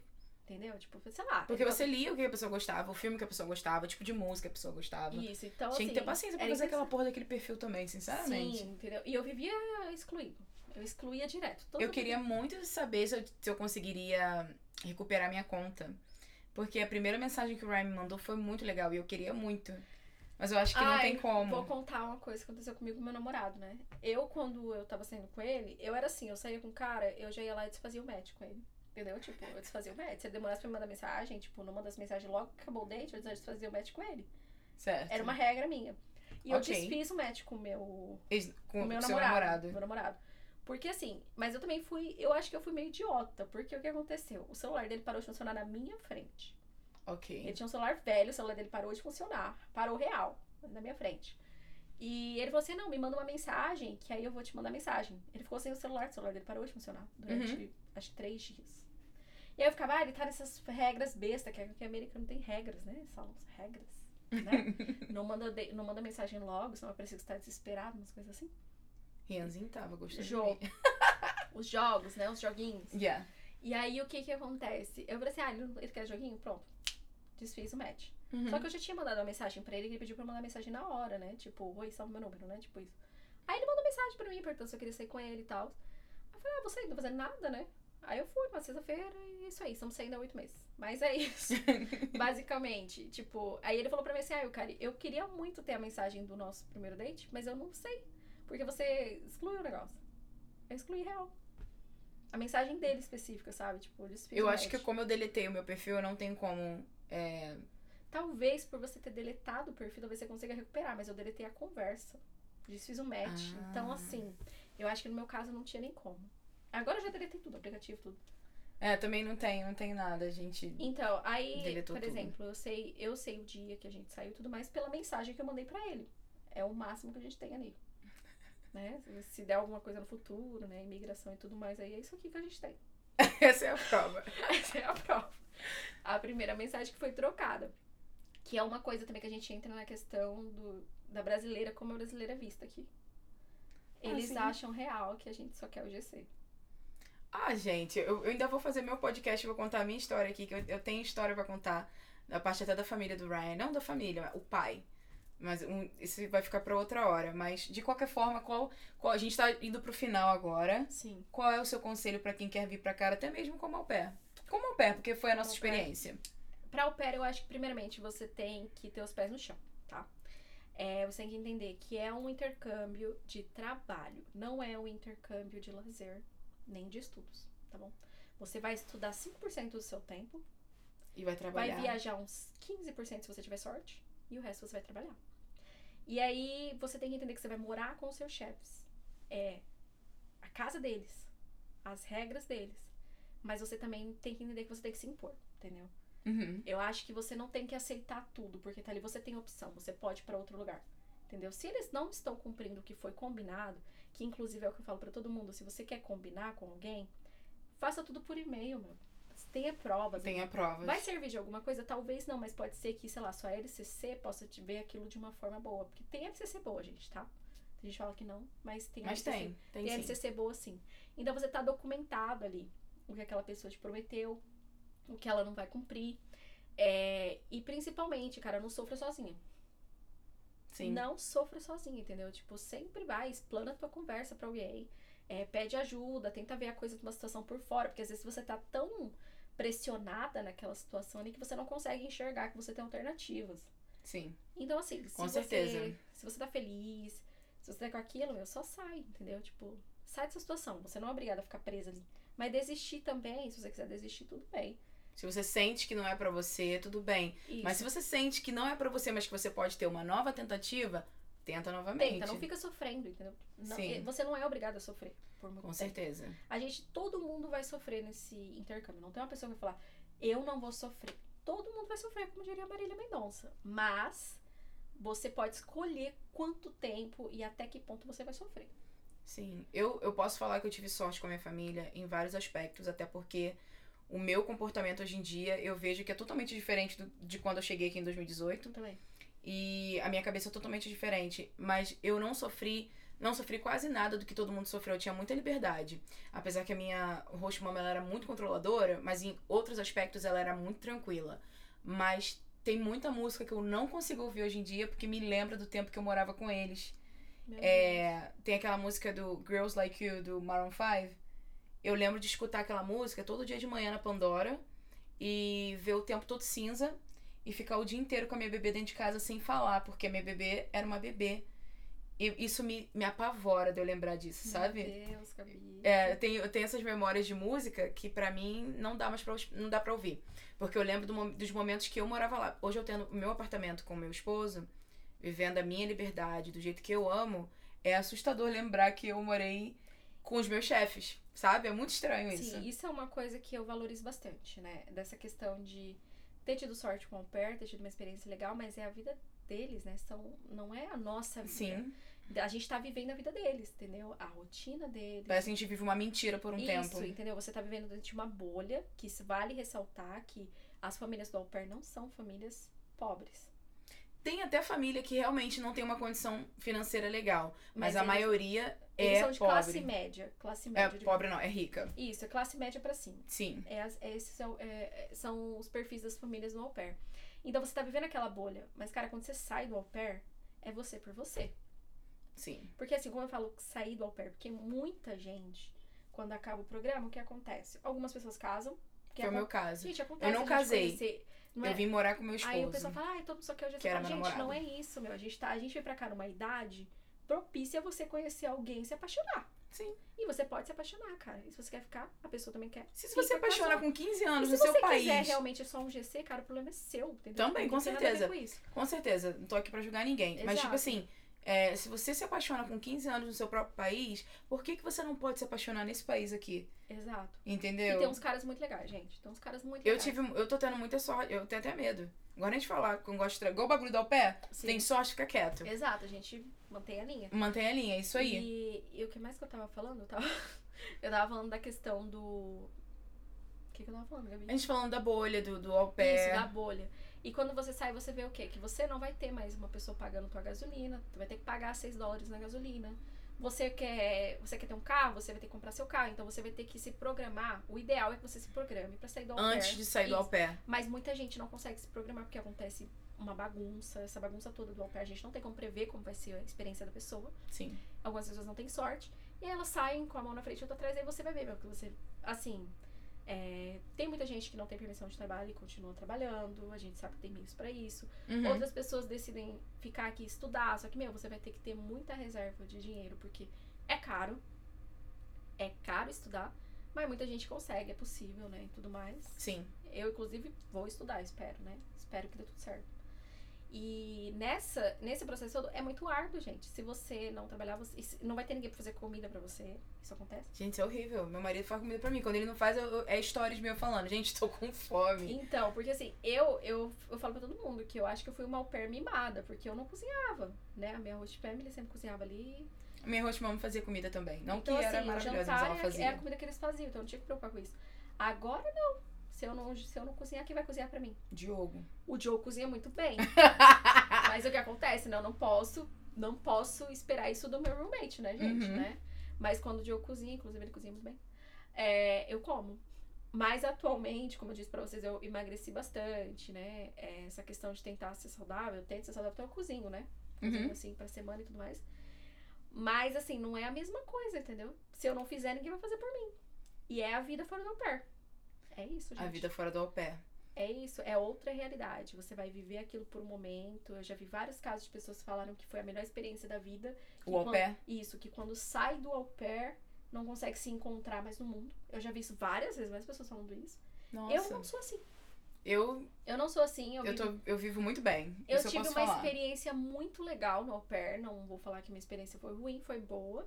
Mas eu, como eu disse, eu falei, acho que na entrevista, em diversos momentos eu sou independente, eu gosto de ter minha vida, eu gosto de ter minha rotina. E não dá satisfação pra ninguém, gente. Assim, nem minha família sabe direito o que acontece na minha vida. Uhum. E, cara, eu me viro. Se é uma coisa que eu faço na vida é me virar. Sim. Então, eu não sinto essa necessidade. Essa necessidade de ter a família Foi um ali. momento legal, curti acabou. Aí você vira a página, entendeu? Tipo, te- é, a Gabi falou que ela tem o trauma da música, né? Eu não tenho Uhum. nem trauma da música. Eu tenho trauma de várias tipo, músicas. pra mim eu consegui deixar lá separado, entendeu? Eu, de vez em quando, eu sinto falta das crianças. Assim. Eu sinto falta da minha bebê. Eu sinto Apesar falta. de eu, eu e minha, eu e minha host mama, a gente continua tendo atrito. Até Sim. hoje. Meu Deus. É, pelo jeito dela, pelo meu jeito, mas mesmo assim eu continuo indo visitar minha bebê. Sim. E quando a gente tá junto é, é tranquilo, sabe? Mas de vez em quando a gente tem umas farpas. Eu e ela. É. Difícil.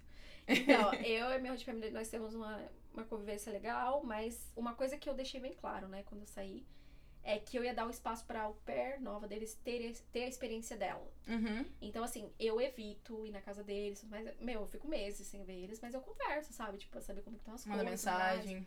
Fui no zoológico com eles há umas duas semanas. Mas assim, acabou, entendeu? Foi um capítulo da minha vida. Hoje eu sou outra pessoa. Já se passaram mais de um ano que eu saí do au pair. E, e, e tenho respeito, entendeu? Tive sorte, mas foi isso. Eu não, não devo nada a eles. Isso é uma coisa que você tem que deixar bem claro na tua cabeça.